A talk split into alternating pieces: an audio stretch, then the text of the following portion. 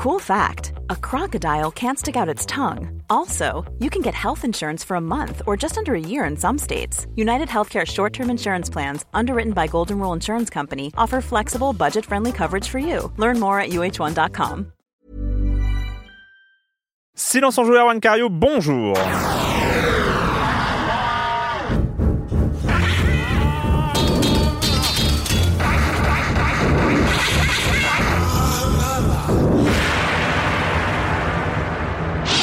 Au programme cette semaine, on va parler de My Friend Pedro, de Cadence of Hyrule et de Crash, Team Racing qui revient en version Nitro Full de- sur, euh, sur, euh, sur, euh, sur PS4. PS4, sur PS4 et Switch. Switch. Ah oui, oui, sur, sur plein de. Bon, voilà. Bon, Xbox aussi, je crois. en fait, euh, oui. Voilà. Non, pas particulièrement une exclue celui-là. hein. Non, pas particulièrement une excuse. Non, je, je- du coup, j'étais pas sûr Une parce que exclue j'ai ample et large et très généreuse. Hein, Ouais. exclue, euh. Bandicoot qui se retrouve partout. Euh, et puis, et puis, on parlera aussi euh, de euh, ce qu'on a vu de Nintendo, enfin ce que ce qu'avait montré Nintendo à le 3. Enfin voilà, c'est leur leur, Post leur, E3. leur petit leur petit événement euh, traditionnel à Paris et post E3. Euh, et puis voilà, le reste vous connaissez le comme des comme la chronique de Jérémy Kletskin sur les jeux de société. Et voilà. Et je commence en accueillant trois de mes chroniqueurs favoris. Euh, Camille Suard, bonjour Camille. Bonjour. Patrick Helio, bonjour. Bonjour, Erwan. Patrick. Et euh, Corentin Benoît Gonin, bonjour Corentin. Euh, T'as vu, Salut. j'ai pas dit, Oui, je vu. dis plus le, le- après. Bah ça, non, ça- mais ça c'est très manque, bien. ça manque. c'est- bien, ça, ça évite les moments bizarres. Bref. On commence avec toi, Corentin, avec Ouais. une histoire de taxes de consoles et des États-Unis. Et oui, l'air bah. fun, ça. Non, ouais, alors attention, hein, tenez-vous bien. Donc sortez, On va sortez faire de les, la macroéconomie. Sortez les Excel, on va se marrer. Alors, euh, Microsoft, Nintendo et Sony ont publié, en fait, ont même euh, envoyé une lettre euh, conjointe le 18 juin dernier au gouvernement américain. Ils s'entendent bien ces gens-là en ce moment. Alors, quand, il- quand c'est des drôle, intérêts hein. communs et que ça Ah touche ouais, au ouais. sous, hein, bizarrement, euh, ça arrête de se taper Ils dessus. plein de. Euh, en tout cas, ils protestent contre un projet. Alors, c'est pas vraiment des projets, mais c'est l'évocation de taxes supplémentaires appliquées aux consoles qui viendraient, je Ah bah vous oui. laisse deviner, de Chine. Euh, voilà, donc des taxes qui s'élèveraient, qui s'élèveraient à 25% quand même. hein, ça, ça, ça pique un Tu peu. veux, dire, tu veux dire que la Xbox n'est pas produite aux États-Unis Et et, non. et- et- et la PlayStation au Japon Je crois qu'elle est Mauvais bail. aux États-Unis, mais évidemment produite Très ailleurs. mauvais bail. En tout cas, il s'agit d'un, on va dire, d'un nouveau volet hein, de, de, Mm. de, de- de la guerre que se livre euh, l'administration Trump contre la possible, Chine. hein. Au pire moment possible, si monter des prix en fin de génération, où normalement on baisse les prix d'une console, Ah oui. ou à l'arrivée d'une prochaine génération, où justement le prix est super important. Donc euh, ça, C'est pas le meilleur des moments pour euh, prendre 25% ou. Donc tu l'as dit, euh, tu l'as dit, hein, Erwan, les consoles viennent de Chine dans l'ensemble. 96% des consoles aux US viennent de, de Chine, donc c'est pas, pas, pas une petite part, pas une petite part. Je me demande quels sont les Je- je- 4% Voilà, restants d'ailleurs. j'allais te poser la question. C'est bah, c'est le Commodore et euh, les, euh, les, les trucs qu'aime On bien va en parler. Patrick. Voir, La Ouya La Ouya peut-être. L'exotisme. Non, la. Ouya, elle devait être produite en Chine. Bah, en tout cas, le marché US, hein, c'est quand même 43 milliards de dollars. Euh, voilà, c'est un gros marché. Donc, euh, on comprend euh, qu'ils aient envie d'un petit peu de, de défendre leur bout de grâce. C'est quand même. euh, ils précisent également que c'est 220 000 employés. Nintendo, en tout cas, ils n'ont pas attendu. eux, hein, que, que- ils ont pas attendu. En même temps, tu taxes 25% sur 43 milliards de dollars. D'un coup, ça te fait du pognon. Ah, Ah, bah, t'es oui, tranquille. ouais. c'est sûr, ouais, ouais. Mais, euh, Mais ça serait, mais comme les marges sont assez faibles sur la vente de consoles en général, euh, ça va se répercuter immédiatement sur euh, le consommateur Mhm. a priori. Donc euh, c'est un chiffre, euh, disons que c'est pas autant d'argent qui va Oui. tomber euh, dans, dans, dans les caisses de l'État immédiatement. Nintendo, en tout cas eux, ils ont ils ont vu le coup venir. Ils ont, il y a, en mai dernier, on avait, on savait déjà euh, qu'ils avaient déplacé certaines chaînes de production en- dans d'autres pays d'Asie, en Asie du Sud-Est principalement, notamment bah, bah, principalement pour la Switch, puisqu'a priori il y a, y a plus que la Switch hein, qui est intéressante, même si la 3DS il s'en vend quelques-unes encore. Mais voilà. Donc on va voir hein, ce qui va se passer. Mhm. Honnêtement, souvent, et comme souvent avec Trump, c'est euh, souvent des coups de semonce sans qu'il y ait vraiment euh, de. Un tweet, Voilà. une sortie un petit peu. Ah, enfin, mais, le, mais le- Huawei, euh, mais l'exemple de. Huawei, voilà, montre le contraire. resté, ouais. Cela dit, on ne sait pas. Ça, voilà, c'est peut-être aussi un coup de semence. Huawei, Mm. peut-être qu'ils ils vont revenir dessus. On va voir comment ça se passe à l'avenir. Euh, PUBG Corp, euh, sinon, présente son nouveau studio qui sera basé en Californie à San Ramon, euh, qui s'appelle Striking Distance. C'est le nom du studio. Mhm. Euh, il, est, il va être dirigé par euh, un ancien euh, ponte de Visceral Games et euh, le, le- le cofondateur de Sledgehammer, donc respectivement euh, le studio responsable de Dead Space et le studio responsable de certains Call of Duty, euh, plutôt récents. euh, Glenn Schofield. Et euh, l'objectif, alors pff, moi je suis pas hypé pour un sou, mais ça va être de créer des jeux narratifs originaux dans l'univers de PUBG. Alors l'univers de PUBG, Le lore. est-ce que Le cela lore. vous intéresse? Moi, j'ai envie de, j'ai envie d'un, grand, une grande, un grand scénario géopolitique sur la construction du matériau qui est à l'origine des poils qui résistent à tout dans l'univers de PUBG. C'est- pas, une histoire que Brendan Green a trop d'argent maintenant ou... Je suis même pas sûr que Brendan Green soit particulièrement impliqué dans ce projet. Euh, il me Enfin, il y a des gens qui ont trop d'argent. Il me semble Ouais. Manifestement, manifestement, quand on voit la création de ça, il y a des gens qui ont beaucoup trop Il me d'argent. semble qu'il est retourné à Amsterdam, euh, Brendan Grimm. Je crois pas qu'il soit impliqué particulièrement dans ce projet-là, même s'il est, voilà, euh, PUBG Corp, donc qui est euh, basé en Corée, euh, dit euh, wesh, euh, euh, Brendan Green. Alors ils disent Il a wesh. dit wesh. Ils ont, ils ont dans le communiqué, euh, euh, dans, euh, voilà, dans la citation, c'était wesh d'abord. Donc c'est des petits wesh là-bas. Non, ils ont dit, bah, Brendan Green continue à être impliqué dans les projets. De, il garde, Mhm. comment dire, un rôle de consultant, mais voilà, ce studio-là va faire, j'imagine, leur propre jeu d'action, première personne, avec un scénario. Mais honnêtement, ça m'excite autant que Minecraft Story Mode, quoi. Autant je. Bah, non, mais voilà, c'est. Je suis pas très hypé. Bon, quoi qu'il en soit, ils essayent quand même de diversifier leurs euh, sources de revenus. C'est peut-être pas plus mal, d'autant que le marché du, du, du- du- comment dire du battle royale va peut-être pas rester aussi florissant dans les prochaines années. euh, le- les- la, la roue tourne, comme dirait euh, Ribéry. la roue tourne tourne. Je, je ne sais que faire de cette transition. Euh, C'est- gênant. oui, c'est ouais. Donc on va, on la va, on va. tourner. Non, non, arrête. Corentin, Corentin, stop. Arrêtons, arrêtons, arrêtons. Débranchez-le. Débranchez-le. Patrick. euh, Ouais, allez, deux news, deux news rapides, hein, parce qu'il fait chaud, on a du mal à, à trouver des news. Euh, allez, non, non, moi, une date que, que je note euh, sur mes calepins et, et mes fichiers, c'est le 17 juillet, bah, c'est la date de sortie de Night Call. Moi, c'est un jeu que j'attends depuis un petit moment, hein, un polar euh, dans Paris où on incarne un taxi euh, qui va, qui va du coup euh, dépanner, enfin, qui va, qui va déposer différentes personnes euh, à différents endroits de Paris et évidemment plusieurs histoires qui vont s'entremêler, des enquêtes, etc. Euh, c'est un jeu édité par Raw Fury. Euh, Il y a deux studios français derrière, Monkey Moon et Black Muffin. Euh, donc ça sort le 17 juillet sur Steam et Xbox Game Pass PC, euh, qui devient Ok. une plateforme de lancement, Wow, ça fait beaucoup trop. et, de- euh, et console plus tard. Voilà, mais moi c'est un titre que j'attends rien que pour son look. Mais le peu que j'ai pu en voir, ça me fait vraiment envie et je l'attendais depuis un petit moment. C'est longtemps hein, qu'on le voit passer, qu'on entend parler de lui. Et puis il y a une vague Et, de jeux de euh, taxi là, je sais pas, euh, je sais pas pourquoi. Plein de gens se sont décidés à faire des jeux de taxi. Il y en a a autre, d'autres comme ça Il y en a un autre, ouais, euh, j'ai oublié le nom, mais qui se passe dans un univers, euh, dans un futur. euh, Ah ouais peu- ouais, avec plein de néons et tout. euh. Tiens, ah tu, tu, tu me le passer, ça m'intéresse. ouais. Et puis autre chose, moi, qui, qui bah là, je suis un peu, je suis un peu énervé. Non, mais je, je- on sent, on sent suis, je suis énervé. que- Préparez-vous, brace yourself. Patrick Elio est Euh, énervé. non, mais ça m'énerve. Je vous avais parlé du Commodore du C64 Mini, rappelez-vous, il y a Ah déjà quelques oui, temps, hein, on qui, se qui souvient était très, très bien. critiquable sur euh, plusieurs points euh, et pas des moindres. Eh bien, on vient d'apprendre qu'un nouveau C64 Mini arrivait en fin d'année, hein, le, le- le 5 décembre. Euh, alors, il rectifie grosso modo les problèmes du premier, donc c'est parfait. Il aura enfin un vrai clavier numérique, un vrai clavier, je veux dire, de, pour, pour taper, ce que Ouais, n'avait pas, le premier oui, oui. qui avait un, un- clavier dur qui était complètement inutile, qui ne servait à rien, qui était juste là pour décorer, et une manette à micro switch, donc euh, complètement, c'était le point faible, le point faible de cette bécane, c'était cette manette complètement habitable, qui était vraiment, enfin, c'était injouable. Ça, ça- Un ça- micro switch. Je crois qu'ils annoncent du micro switch, les fameux clic clic clic que tu as dans les dans les manettes de l'époque. Ah. T'as pas connu ça? Les Ah, clics, c'était, clics, voyons. Les clics qui se. qui ne duraient pas longtemps. Oh, ça dépend. Ah ça bah si dépend. tu joues à Decathlon, je suis désolé. Ça si tu dépend, joues à ça dépend de la manette. Si tu avais une Speed King ou euh, des, des, des, des, manettes comme Ah, ça, je sais pas, mais moi j'en. Bon, moi, en tout cas, moi je suis énervé parce que c'est une nouvelle version de ce Commodore 64. Moi j'aimais bien l'esprit, j'aimais bien ce qui, voilà, ce qui, ce qu'il apportait avec ses différents jeux, des boules d'ordage, etc. Le problème, c'est quand on a pris le premier, c'est que là on a une vraie mise à jour avec une vraie, ce qu'aurait dû être ce C64 Mini dès l'origine, c'est-à-dire une version. Mais euh, genre, genre c'est les mêmes jeux en fait.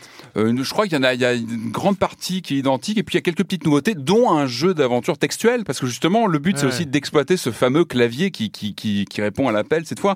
Et là, je trouve qu'on a enfin quelque chose qui, qui reprend le, bah, le principe d'un- d'un- d'une d'une réplique de machine de l'époque. Et je trouve que là, c'est plutôt intéressant d'avoir un, un fac-similé. Voilà, moi Hmm. c'est ce que j'attendais à l'époque, c'est un fac-similé d'un micro. En C'est-à-dire fait, en fait, t'es pas HDMI. énervé de la sortie de ce nouveau 64, t'es énervé de te faire escroquer sur la version petit peu. précédente. Et alors, C'est ça. euh, alors à moins qu'il y ait un système de reprise du précédent, pour, mais j'y crois pas trop. hein, donc, euh, Donc voilà, bon, on verra, on, on verra sur, euh, on jugera sur pièce, hein, mais bon, c'est un peu énervant pour les acquéreurs de, de- du premier. Euh, Bah, les fans euh, du, du Commodore 64 ont pu, euh, ont pu franchir le pas et donc euh, voilà, on appréciera. Le com des coms de la semaine dernière. Alors un petit commentaire qui est venu sur euh, sur Twitter euh, de Domeres euh, qui euh, m'a fait remarquer. Alors c'était, je crois, par rapport à Shenmue 3 où j'avais euh, blagué sur le fait que les gens étaient étaient étaient vénères euh, de euh, que ce soit sur Epic Games et pas sur Steam. Je me souviens, ouais. Et là, donc la remarque, c'est bonjour.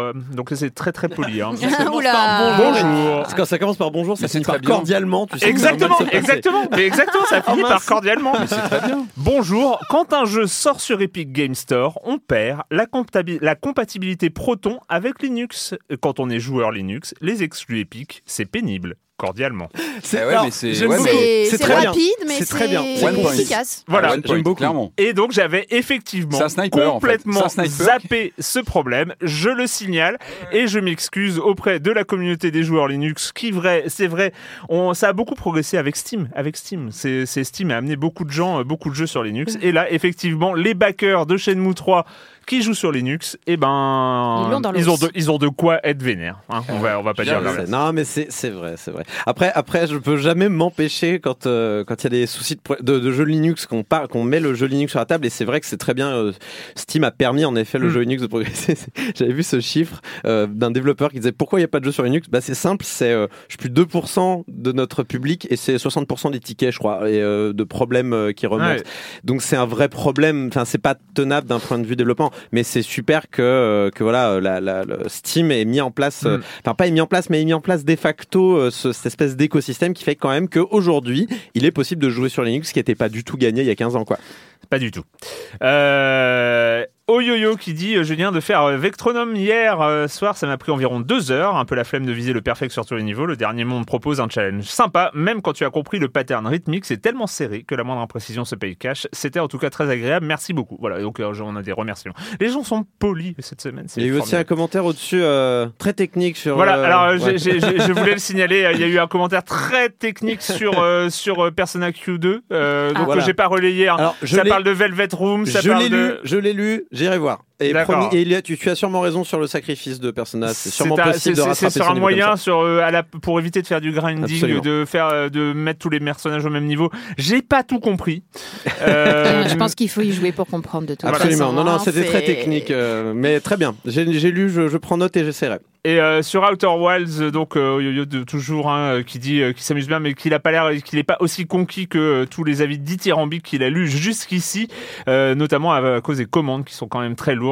Mm. Euh, Il y a un moment, oui, au début en tout cas, faut, faut quand même Voilà. avoir le coup de main, c'est vrai. Et il dit mais ça y est, je suis accroché, j'ai envie de suivre les pistes qui s'ouvrent à moi. Et il faut noter la super idée de game design à ce sujet, le journal de bord de la fusée, qui note euh, les différentes pistes que l'on reçoit et qui nous indique euh, si on a bien trouvé tous les indices disponibles dans les lieux déjà visités. C'est tout con, mais ça compense super bien la lourdeur des déplacements et la difficulté Mm. de créer.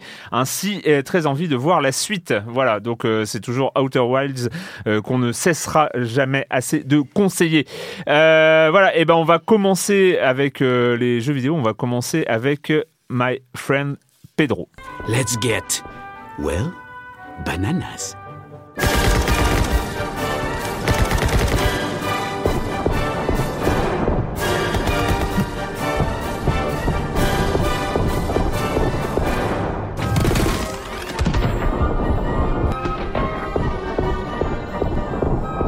Je me rappelle que My Friend Pedro, c'était un des jeux qui m'avait fait très très envie à Ouais. l'E3 2018. hein. C'était euh, vraiment, euh, euh, il y avait une, une séquence de gameplay. euh, je, je sais plus, Hmm. c'était dans une conf où il l'avait présenté. Je crois je bien. que C'était pendant la conf d'Evolver, hein, il me semble bien. Ah oui, oui, c'était, c'était pendant la conf Nintendo, d'Evolve. non? Il n'y avait pas eu un, pendant un direct Je ou- crois bien que c'était à la conf Bon, bref, en tout cas, il y avait eu d'Evolver, des images qui nous ont semble. marqué, qui nous ont Voilà, interpellés à l'époque. Ce clairement. genre de Max Payne 2D. Hein, il y avait, il y Ouais, avait ce côté-là euh, de, mais de ce- complètement. ce- ce- cette, cette, cette promesse.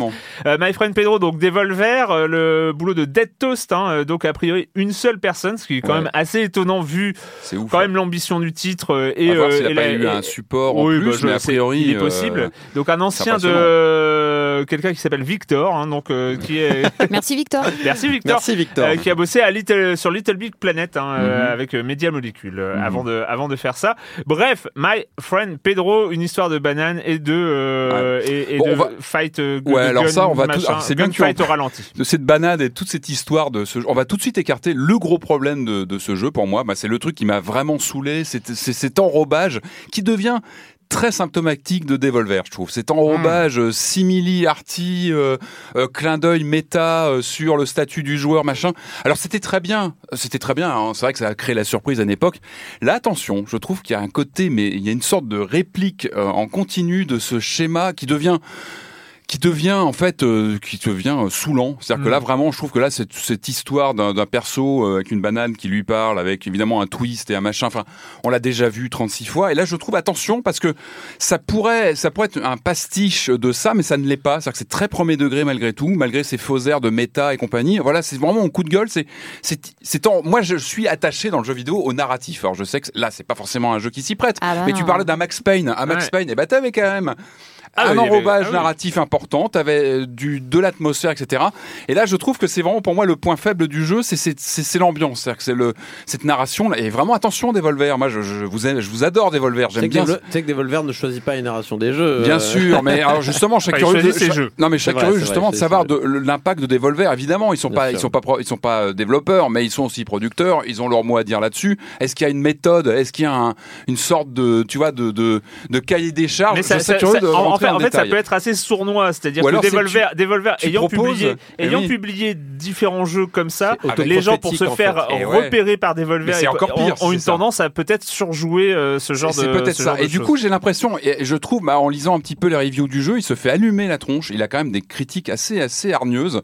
Et je me demande si ça a pas joué. C'est-à-dire que quelque part, quand tu as ce, c'est vrai que ça, ça calme tout de suite. Il y a une sorte de douche froide avec ce- ce- ce- cette narration. euh, je suis encore, c'est un peu pour moi, c'est du méta euh, mass market. Tu vois ce que je veux dire? Ouais. C'est du méta euh, grand Bah, en public, fait, mais le- pas le- très fin. le problème de L'écriture avec tout. euh, C'est très avec, lourd. hein. Avec très lourd. euh, toujours, c'est un peu cette traduction, ces textes euh, très, très courts, un peu. Le, le problème, Ah, le problème, tu peux avoir cet angle-là et tu l'as souvent dans les jeux Devolver. Le problème, c'est que c'est très Vraiment. dangereux. Tu es sur une ligne très fine. On Si est à tu, mi 2019. si tu le fais mal, c'est euh, tu, tu, es, tu as un malaise Et vraiment là, là, qui là, est. Mais là, c'est très lourdin. Ouais, en là, c'est lourdingue et c'est très. C'est malaisant et du coup ça ça te ça t'énerve. Moi j'avais je C'est des les d'œil sourcils. très appuyés. En- Euh, en- tu es un jouant. gamer, n'est-ce pas Euh, Alors ce n'est pas Ça- le cœur du jeu, mais je pense euh, que ça a pu contribuer justement à ce, ce côté revêche des, des reviews. Je- euh. Ouais, enfin, il y a ça- plein Je de t'assure que non, mais je te laisse continuer. Bon, en tout cas voilà, euh, c'était moi je voulais écarter ça tout de suite, ça m'a saoulé et euh, Commençons par ce qu'ils vont bien avec Patrick.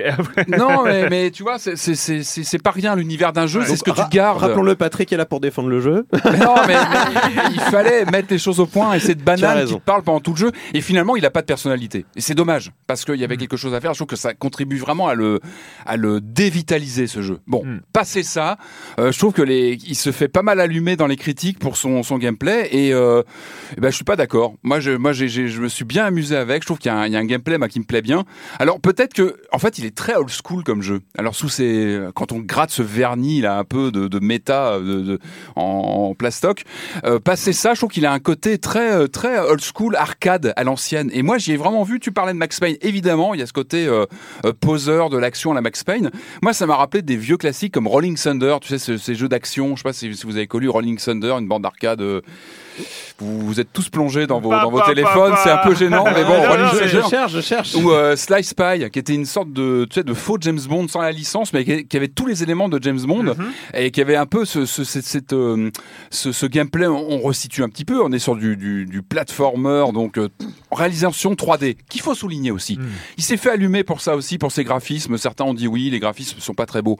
Mais bon sang, il tente autre chose que le pixel art. J'en j'en peux plus moi du pixel art. Alors non, mais c'est très bien quand c'est bien fait, mais pareil, Ouais, on mais en là, a eu mal trop. fait. Eh ben, on, on digresse, il- mon il- ami. non, mais il tente quelque chose. Il tente quelque chose. Alors c'est pas tente toujours le très vide. beau. euh, Les Il tente le explosions vide. sont ratées. Je suis d'accord. Il y a des effets pas bien foutus, mais il tente quelque chose. Et euh, moi je trouve qu'il a une nervosité très euh, très borne d'arcade des années 90 dans son justement. Dans, euh, moi j'ai pensé à Sly Pie quand il y a ces ces déplacements. On est sur du, du jeu de tir euh, donc en Alors, plateforme. attends, pardon, juste, tu viens d'utiliser le mot nervosité.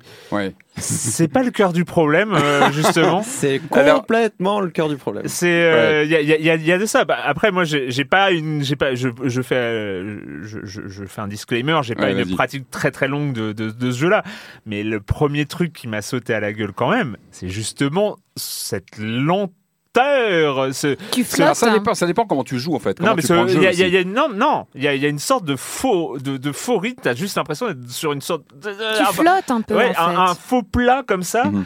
Euh, alors, on parlait de Devolver et de scénario un peu what the fuck, euh, surtout qu'on et euh, de slow mo, on va en parler. Ouais. On, on sort quand même d'un d'un jeu qui s'appelle Katana Zero. Euh, Je suis très et, content que tu mettes qui, sur la euh, table. Ah bah, on y pense de. Devolver, C'est obligé d'y euh, penser. aussi, aussi, euh, aussi pro. Bah, je suis désolé, il y a du slow-mo, il y a de l'action, il y a du, il y a du truc un peu de poseur et tout ça, sauf que ça a une patate Ouais. ah, qui a absolument rien à voir. Donc je te rends la parole, mais c'est juste parce que Ouais. nervosité et My Friend Pedro, ça me semblait être. Ah, bah, c'est euh, plus sur la gestion du temps, justement, le ralenti, Ouais. etc. C'est très Max Payne, ça, on est vraiment Oui, sur bien ça. sûr. Il y a ce, il y a, pour moi, il y a un peu ce mélange entre le, tu vois, le- les systèmes de, de Max Payne et ce côté très euh, Rolling Thunder des années 90 avec de- du platformer un peu à la Shinobi parfois. Et moi, j'ai pensé à Slice Pie, tu vois, quand, à Slice Pie, quand tu as ces, ces passages en véhicule, quand Hmm. tu es en, tu vois, avec les motos, etc., les, les véhicules. Enfin, je trouve qu'il y a, il y a, il y a, il y a c'est- c'est ce côté frénétique de, ces passages-là. Et, euh, et moi, moi, je, je trouve qu'il se fait allumer sur ces mécaniques. Et euh, non, moi, je trouve que euh, il s'amuse. Moi, je trouve qu'on, il y a, il y a ces, ces, ces systèmes qu'on apprend au fil de la partie, tu vois, avec euh, le gestion, avec Mm. les qu'on avait vu d'ailleurs dès les premières bandes annonces, avec les, les, les casseroles que tu balances, sur lesquelles tu vas tirer, euh, les, les rebonds des balles pour toucher des, des ennemis, etc. Ce que j'aime bien, ce qui te laisse la latitude aussi, c'est est-ce que tu vas utiliser, est-ce que tu peux rusher les niveaux, tu peux aller vite. Là, tu peux, tu peux vraiment avoir, une, euh, tu vois, un gameplay assez old school. Là, là, tu retrouves vraiment ce gameplay euh, très euh, De Shinobi toute façon, on te pousse à aller le plus vite pousse à aller possible. plus vite possible, sinon ton combo est cassé, mais, pas voilà. de points. mais t'as aussi, justement, tu peux t'amuser avec ces codes qu'ils te donnent, cette facilité de, tu vois, d'utiliser ou le slow-mo ou euh, les objets comme ça pour rebondir, etc. Moi, je trouve qu'il marche bien de, de- de ce côté-là, avec euh, justement le. le... Je sens que tu, tu reprends je la sens- parole un peu plus ouais, tard je pour, sens qu'il y a pour des- il y a faire, des pour regards très la- nerveux la- autour de de la moi. défense. Camille, euh, Alors, je vais commencer juste oui. par euh, le, le seul point positif que j'ai trouvé. C'est euh, le fait de pouvoir euh, se voir euh, faire des cascades, des roulades et de, du coup d'avoir vraiment des scènes d'action un peu euh, karatéka, un peu euh, vraiment euh, film d'action. Donc, ça, c'est assez cool. Et en plus, à la fin, tu as un gif euh, du meilleur Tu moment. Donc, du coup, Twitter, ça, c'est assez Mm. Mais sinon, euh, mais comment sinon, dire attendez, je cherche. euh, en fait, moi, ça m'a fait un peu l'effet d'un d'un soufflet en fait, tu vois, tu t'arrives, tu te dis ouais, je vais pouvoir faire plein de trucs et tout, il y a plein de machins et Mm, tout, mm. ça monte, ça monte et puis tu ouvres ton four et pouf, et ça retombe parce qu'en fait, ça se renouvelle pas, ça se répète tout le temps sans cesse. Les décors sont vides, le level design, il manque tellement d'inspiration, tu es dans des hangars, des hangars, des hangars, des hangars. Oh, on est dans l'internet, mais en fait, c'est un hangar avec du brouillard. Euh, en plus, enfin, je sais pas, tu dois tu dois, tu dois, en fait, t'arrives, t'es là, ouais, alors il y a Mitch. Alors déjà, il y a Mitch. Enfin, je sais pas, ça fait tellement cliché avec des mecs en survette euh, dégarnis, avec la bedaine qui sont là. Ouais, vas-y, qu'est-ce que t'as dit? C'est bon, ça va le faire et tout. euh. Enfin bon, voilà. Après, euh, on te demande justement, comme tu disais, Corentin, il faut aller super vite, sinon tu perds tes points. Mais en même temps, des fois, t'es embêté par une vieille caisse qu'il faut que tu tapes. T'as des trucs, des machins. Enfin, en fait, t'es cassé dans ton rythme. Mm. Et du coup, c'est c'est- c'est hyper frustrant. Et euh, le vide, le même le son en fait. Là, dans la Mais le bande-annonce. trailer, ils auraient dû mettre les musiques oui. classiques, ça aurait été La- parfait. la- Oh. Dans le trailer, on se dit, ouais, putain, ouais, il y a de la musique. Et en fait, non, c'est un espèce de. Ah non, c'est la musique, elle est, elle est euh, fade. que, des que des basses. Donc là, le problème euh, du mec tout seul se, se voit un petit peu quand même. Mais là, tu mets de la musique classique libre de droite, t'aurais eu un meilleur T'as résultat. des que ça. passages plus, euh, plus calmes de plateforme où chante t'as une musique qui change, oui, t'as alors une rupture on de va, ton, on va et en t'as une parler. On va en parler des passages de plateforme plus calmes. mais Camille, Moi, j'étais pas calme. hein, Mais du du, tout. mais du coup, là, ce, qui, ce qui était vendu avec My Friend Pedro, Mm. euh, justement, c'est ce côté un peu Max Payne du style, de euh, ce qui. Finalement, pourquoi est-ce qu'on attendait My Friend Pedro? Parce que on pouvait donner un coup de pied dans une poêle et tirer dans la poêle et buter les ennemis. C'était un peu ça l'élément vendeur. Et ça, toi, t'en as pensé quoi? C'est ça tient, ça tient pas? Bah, au début, c'est rigolo et ça, ça Mm. va, mais je trouve que ça manque aussi un peu de précision en même temps. Donc, euh, après, moi, j'ai joué à la manette. Je sais qu'apparemment, souris-clavier, c'est un peu plus, euh, un peu plus efficace.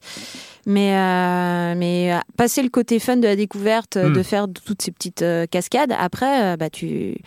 Enfin, en fait, je trouve que ça, au, au final, à la fin, ça, ça manque Ah, un peu de précision et ça se répète, ça se répète. Mm. Et, euh, Est-ce que c'est une question de vécu?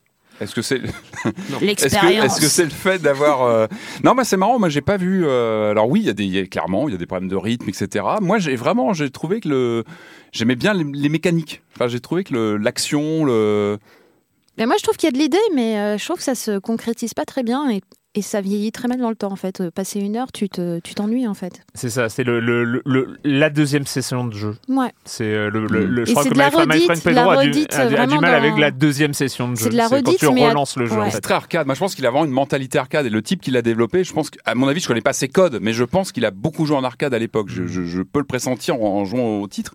Et même dans le la consommation du jeu, je pense qu'il y gagne à y jouer comme ça de temps en temps. Tu vois, comme une borne Ah bah moi, moi, euh, c'est- c'était son problème. du mal Ah bah, le, le- le deuxième, la deuxième session, la deuxième session est un problème. C'est la deuxième session. de- Moi, moi, j'avoue que j'ai eu des problèmes à la première, mais euh, la, la deuxième, c'était. Bah, dès le premier, tu te dis, ouais, c'est un peu lent et tout, Et, eh, mais euh, Sincèrement, ça je, flotte. je- je vous dis un truc, c'est vrai. Hein, je fais pas ça juste pour.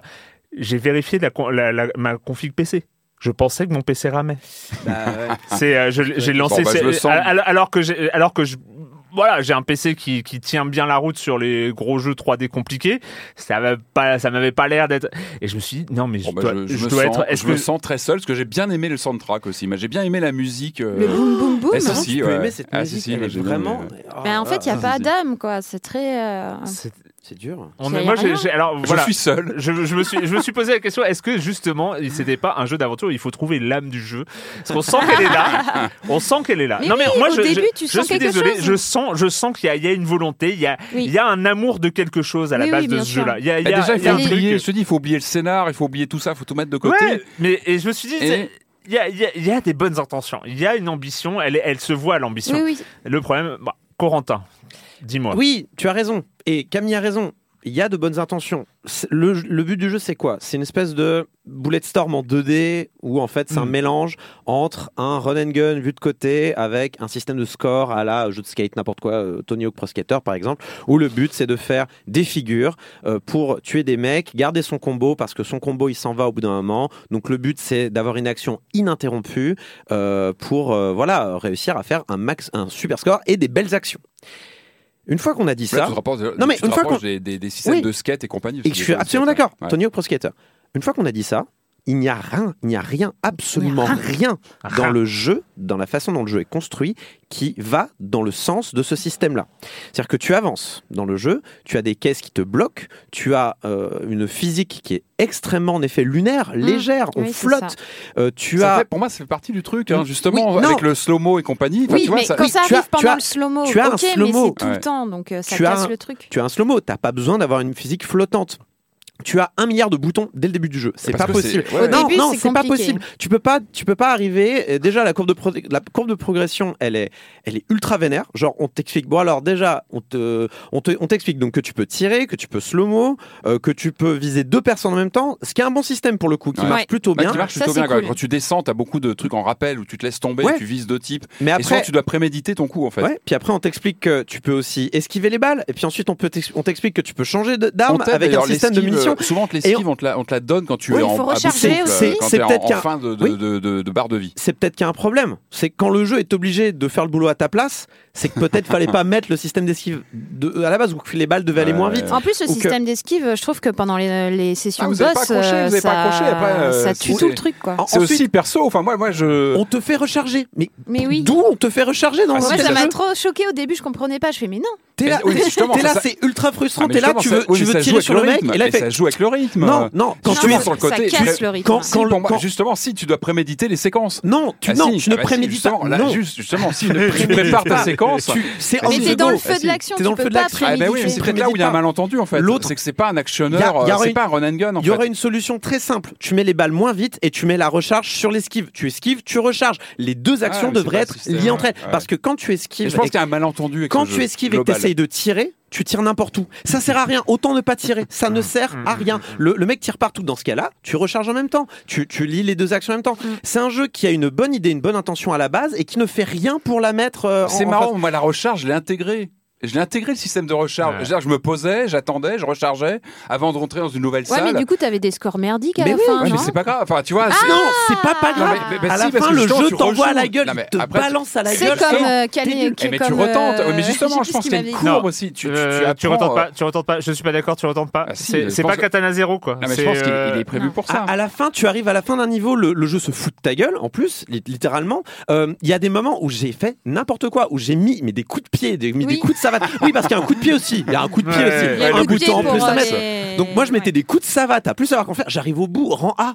Wesh Euh, Avant j'ai fait des avant j'ai fait des dans le niveau précédent j'ai fait des figures de ouf j'ai tenu Ouais. un combo de 20 mecs tu mets un rang C là je- je- j'enchaîne la même action pendant tout le niveau tu mets un rang A mais scoring tu marches pas Ouais. alors que t'es le cœur du jeu qu'est-ce que tu fais? C'est c'est terrible cette histoire et je parle même pas de tout le chapitre uniquement basé sur de la plateforme mais t'as envie de te flinguer Avec Euh, les trampolines. Oh là là, ouais. il y a- Il va très loin. C'est terriblement. C'est non, la plateforme ne fonctionne pas. Tu devrais même pas avoir ce niveau-là. C'est le point Il y a un faible passage jeu. très douloureux où tu sais, t'as les plateformes qui disparaissent sous Mais tes oui, pieds quand tu sautes. je- Et là, je là, parle- c'est très je douloureux. parle de ce niveau-là. Ce C'est- passe- Ouais, est-ce qu'il y en a plusieurs en fait? T'as Ouais. plusieurs niveaux de plateforme. et Il y en a un où on te vraiment- balance, on te balance une chier de mécanique Et à là, ce moment-là. tu dis, ouais, ouais, Et tu dis, mais ça va aller? ouais. à Là, quoi servent ce ces mécaniques? Tu ne les revois euh, plus jusqu'à la fin du jeu. On te- genre l'esquive, comme si ça suffisait pas, te permet de voler, boss- non, mais il y a te permet de voler à ce moment-là. je suis d'accord qu'il y a énormément de problèmes. Les boss, les boss sont un problème. Ah bah bien Les- les sûr, boss sont tu un- un tu- vrai problème. t'esquives, t'esquives, Ah ouais, les- t'esquives, les et boss puis sont- voilà. sont pas les, boss de fin, moi, les je- boss sont pas intéressants.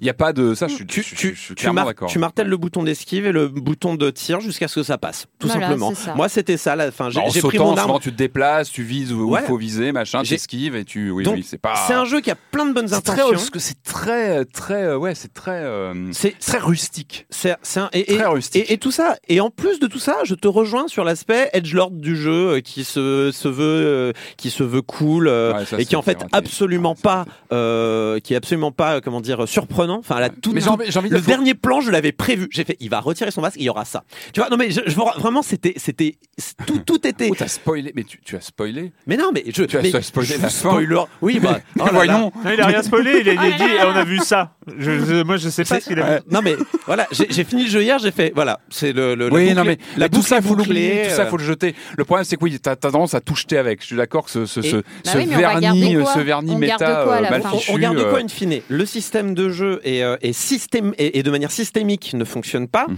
Euh, les musiques sont plates, alors tu peux les aimer. Je pense Bah, que le consensus ouais. sera qu'elles sont pas terribles. On a l'impression que tu attends euh, euh, devant une discothèque et que t'entends juste le boum boum. Bah, comme fait, le début du jeu, quand t'es sur le menu, t'entends Ouais. juste boum boum derrière. ouais, et puis il se passe rien. Ouais, Euh, donc, je pense que c'est un jeu qui, m- je pense pas qu'il soit rattrapable malheureusement. Il y a certains jeux où tu peux modifier des trucs. Mhm. Là, je, je- je Ouais, pense moi, que c'est moi, systémique. son- Enfin, en fait, truc, systémique, hein, il y a un- mais, euh, il y a des vrais problèmes Mm. qui vont être très compliqués à résoudre, même si l'idée de base est bonne. Ouais, il aurait fallu- il aurait fallu- sens. Il aurait fallu simplifier tout ça, Ouais. euh, se limiter à juste une esquive, euh, un tir et une arme, et, euh, et une plateforme bien plus vénère, bien T'as plus eu une euh, super note avec juste des coups de pied, c'est ça? Ouais. euh, sur un niveau, ouais. Que des coups de pied. ah, C'était un niveau où il y avait que des. Alors, t'as t'as des mecs à un moment donné, Ouais. t'as- t'as des mecs à pied chevalier là qui arrivent avec une Oui, épée. ouais, un peu plus tard, non, c'est ça Ouais, quand t'es, euh, euh, de- dans le dernier tiers du jeu, Ouais. et, il y a des mecs qui se ruent sur moi, bah Y, Y, Y, moi je balance des coups de pied à, à, à. Euh, et, et, et à la fin, on me dit bah bravo, t'as t'as- T'as bien appuyé sur Y. D'ailleurs, euh, et, je, et je continue, mais l'aspect de la poêle là dont on parlait et qui a vendu Ouais. le jeu, vous, la- vous avez réussi à faire une poêle Là, vous c'est dans, pas dans évident le du tout. ouais. Ouais, C'est-à-dire, c'est en pas fait, du tout. Vous devez euh, avec votre deuxième stick Ouais, donner un coup un de pied, tu fous un coup de pied foutre tu. un coup euh, de pied, Moi, tirer dedans. C'est loin d'être Je évident. trouvais ouais. ça très Ouais. contre-intuitif en fait. Et du coup, bah, tu ne le fais jamais sur le sur le coup. Tu, En c'est pas instinctif. Moi, mon C'est pas problème, instinctif du mon, tout, mon, ouais. mon- mon truc qui m'a un peu choqué, hein, je- pour, pour dire, j'avais, je voulais avoir une sorte de Max Payne What the fuck euh, en, en 2D euh, hyper styly, et je me suis retrouvé avec un crossover Max Payne God Simulator, qui est, ouais. c'était, non mais il y a, moi je suis désolé, le style, je suis désolé, quelque chose qui se base sur le style et qui propose du ragdoll, il y a un souci, il y a toujours un problème. Il y a toujours un problème dans cette sorte de physique un peu, un peu, un peu simpliste. Moi, je, je suis désolé, je ne trouve pas. euh, j'ai jamais réussi à trouver ce que je faisais stylé. J'ai trouvé ouais. que ce que je faisais était ultra euh, Bordel. Bordel, euh, La- ok. La, Et- la première fois, il y a le- le- pièce, le- tu rentres dans une pièce. le seul truc- quand tu tues deux mecs en Bah même ouais, temps, la première fois que tu te dis c'est grâce à moi, je trouve ça euh, cool. Là, c'est cool. Mais après, quand tu dois gérer, euh, quand tu dois gérer l'esquive, la recharge, le saut, le, le, le bullet time. tu et, retombes comme une merde, en fait.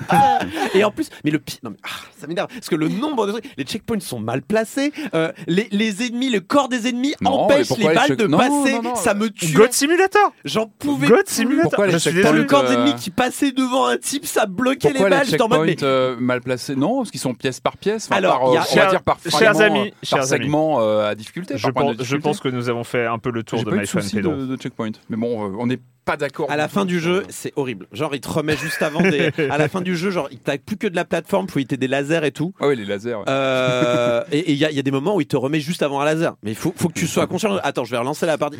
Tu dois, tu dois te reculer un peu. Il te remet avec ton arme que tu avais à ce moment-là, qui a plus de munitions, donc t'es obligé de changer à chaque fois. Bon, en tout cas, on a, on a compris, on n'est pas tous d'accord sur les mécaniques, il y a des défauts, clairs et nets. Et attention à Devolver. Moi, j'ai envie d'envoyer un message. Attention à, ce, à cette uniformisation. Écoute bien, euh, Michel Devolver. Non, Ce message est pour toi. Non, mais c'est vrai. euh, moi, j'aimais bien leur recette, j'aimais bien le côté un peu impertinent, Ouais. mais là, ça ne l'est plus. Je suis euh, d'accord. attention. C'est poussé, attention, qu'on rentre dans un côté pantoufle Ouais. qui, qui ne sied pas forcément à ce ton euh, irrévérencieux, soi-disant. Bon, heureusement, tu vois, Katana Zero. euh, Oui, bien sûr, il avait une pêche. Ouais, euh, jouer à Katana Zero, c'est hyper bien. C'est, c'est, oh. Ce jeu m'a fait, euh, m'a fait oublier les défauts de Katana Zero, c'est super. j'avais, j'avais beaucoup aimé Katana Zero, mais là, c'est. Mm. m'a Pedro, c'est dommage. Hein. C'est le moment d'accueillir Jérémy Clé. Ah oui, on a dit euh, My Friend Pedro PC Switch. Euh, PC, Euh, Switch, c'est tout, ouais. euh, 17 tout. euros. Voilà. Ouais. Euh, c'est donc le moment d'accueillir Jérémy Kletskin et sa chronique jeu de société. Salut Jérémy. Salut Erwan, aujourd'hui on va parler d'un jeu qui est vraiment tout mignon. Laisse-moi te lire le petit texte d'introduction. Chaque jour, des dizaines d'oiseaux font halte sur les clôtures de nos campagnes. À l'heure de repartir, tous ces oiseaux se mélangent, incapables de s'organiser pour rentrer ensemble chez eux. Aidez-les à retrouver le chemin de leur nid. Q-Bird, C-U-B-I-R-D-S, cache un jeu de cartes malin, intelligent et solide. Le jeu contient 110 cartes oiseaux réparties en 8 espèces. On y trouve des hiboux, des pinsons, des perroquets, des canards. Certaines espèces sont très courantes, on va trouver 20 exemplaires de chaque dans le paquet de cartes. D'autres par contre beaucoup plus rares, il n'y a par exemple que 7 flamants roses dans le jeu.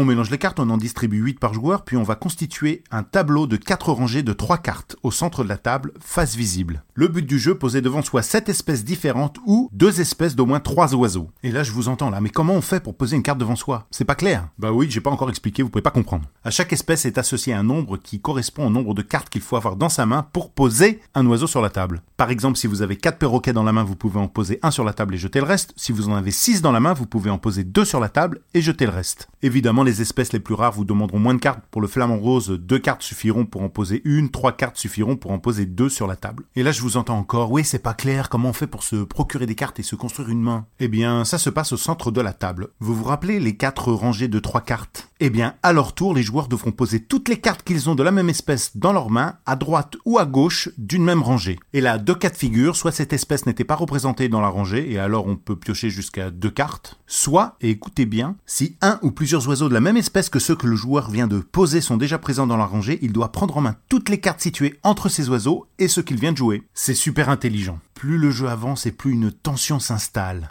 Si à un moment un joueur n'a plus de cartes dans sa main, alors ce sont tous les joueurs qui doivent jeter leurs cartes et on en redistribue 8 par personne. Et je vous assure que cette règle peut générer des drames si on n'a pas eu le temps de poser les oiseaux qu'on avait dans la main. On peut en venir aux mains. Q-Bird est un jeu de Stéphane Alexander, de 2 à 5 joueurs à partir de 8 ans pour des parties d'un peu plus de 20 minutes. Les illustrations sont superbes, ce sont des oiseaux euh, cubiques comme ça, un petit peu comme euh, Crossy Road. C'est édité chez Catch Up Games, et on va parler encore d'oiseaux la semaine prochaine pour la dernière de l'année. Ceux qui suivent un petit peu ce qui se passe sur la scène des jeux de plateau savent exactement de quoi il s'agit. Et moi je vous dis à bientôt pour parler de jeux qui sont encore meilleurs pendant les vacances. Bye bye Bye bye Jérémy et à la semaine prochaine pour la dernière de l'année, de la saison. Pas de l'année, mais de la saison.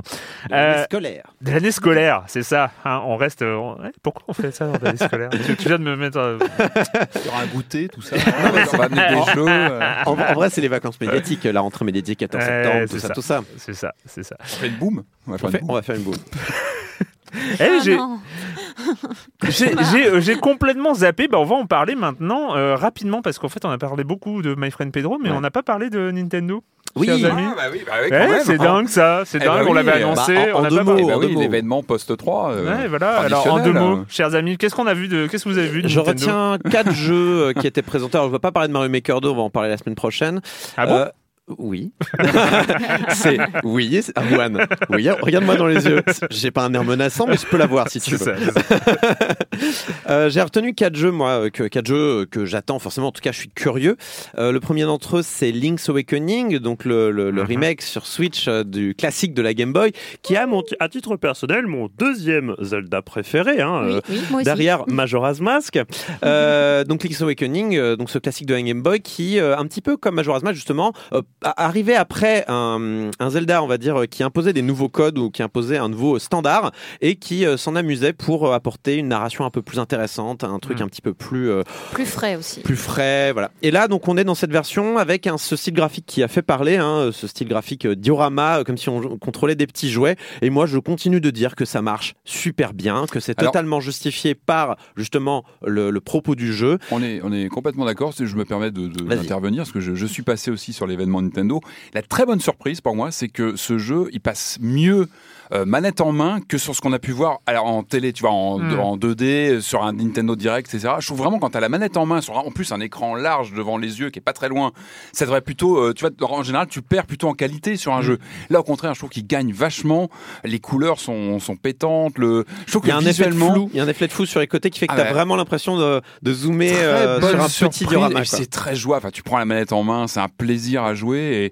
Et, et puis, et puis sur le sur l'événement, il y avait cet amiibo, cet amiibo. Ouais, Au tu, tu, rendu. tu l'as tu posté alors, sur euh, Twitter, Instagram, Ah, mais je- Facebook. moi, j'ai- euh, alors pardon, j'ai fait une thérapie pour arrêter les amiibo. J'essaie vraiment. hein, j'ai j'ai fait des cartons, je les ai, je les ai cachés de ma vue, etc. J'essaie vraiment de d'arrêter. Tu fais des pages, tu fais des d'amiibo. Je l'ai vu, je l'ai vu, dans, je Elle en l'ai peut vu dans, plus. dans sa vitrine. Il a, un- il a un côté verni. Non, il est magnifique. Il est magnifique. Et quand je vois tout le monde s'écharper pour l'édition collector du jeu, je me dis mais il n'y a même pas l'amiibo. Et l'amiibo, il est magnifique. Non, en tout cas, encore une fois, très bonne surprise. Je trouve que le jeu manette en main, vraiment, il gagne par rapport à ce qu'on pouvait voir en, en- en- en vidéo. Luigi's Mansion 3, euh, Ah qui oui. est un autre jeu Ah que bah, j'attendais un peu. Alors, c'est c'est toujours pareil avec Luigi's Mansion, c'est que je suis jamais hypé par Luigi's Mansion. Puis une fois que j'y joue, t'es pas hypé par- non, mais je suis jamais hypé. Mais une fois, une fois que j'y joue, une fois que j'y joue, je suis en mode ah c'est quand même bien, c'est quand même bien Luigi's Bah, Mansion. surtout que là, c'est le premier, c'est tout bas, mais c'est le premier Luigi Mansion en HD. Ouais, parce que le premier était GameCube, Ouais. adapté sur 3DS. Deuxième- Le deuxième était sur, euh, sur 3DS.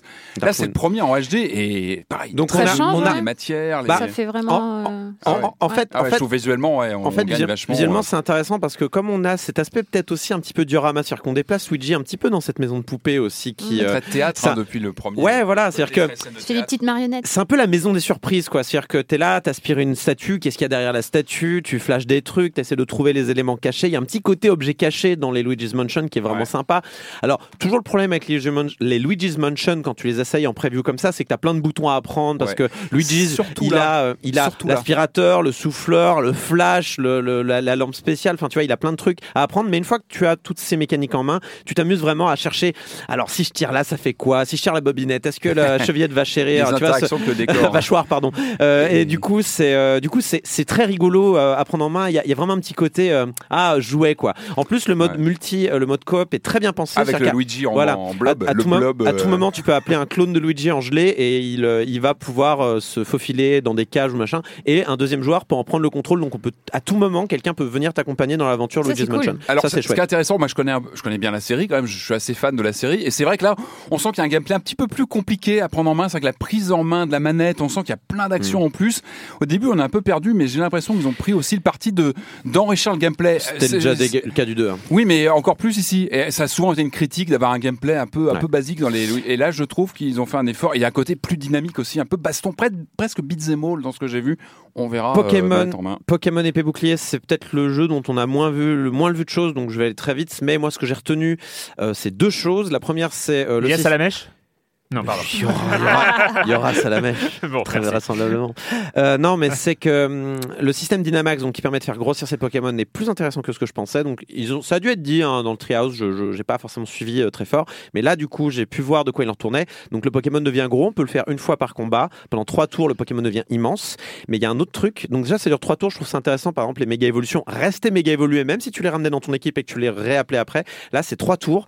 Et euh, surtout, les toutes les attaques ont un effet effets supplémentaires. Donc par exemple, si tu fais une attaque haut, ça va invoquer de la pluie, ce qui a différents effets euh, que les joueurs de Pokémon connaissent bien. Si tu fais une attaque roche, ça va appeler une tempête de sable, ce que aussi les joueurs de Pokémon connaissent bien. Donc du coup, ça va rajouter une, une, une surcouche euh, stratégique qui peut être aussi intéressante que ce que les mégas avaient apporté euh, à la méta du jeu. Alors là, je parle vraiment pour les gens qui euh, vraiment Hmm. poncent Pokémon de manière stratégique. hein. L'autre point que je note, c'est le, à mon avis, le jeu va être très décevant d'un point de vue graphique et d'un point de vue. euh, Ah. J'ai peur, j'ai vraiment peur parce que le jeu déjà en, en, en menait pas large là dans une arène. J'ai très très peur euh, Mais sur Parce le. que Pokémon Let's Go, il était plutôt cool en niveau graphique. Il était très pauvre. Enfin, il, en fait, il était propre, mais il était pauvre. Il, avait, il Ouais. apportait pas grand chose. Il, il paraissait vide. Là, j'ai un peu peur que ça soit un peu la même, le même problème. Euh, moins le côté léché parce que là, euh, Game Freak va se lancer dans un dans des open world très grands et j'ai peur que ça va s'en- j'ai peur que ça s'en Ouais, ressente au niveau des textures et de ça. On va voir. Je, je, pour l'instant, le jeu n'est pas sorti.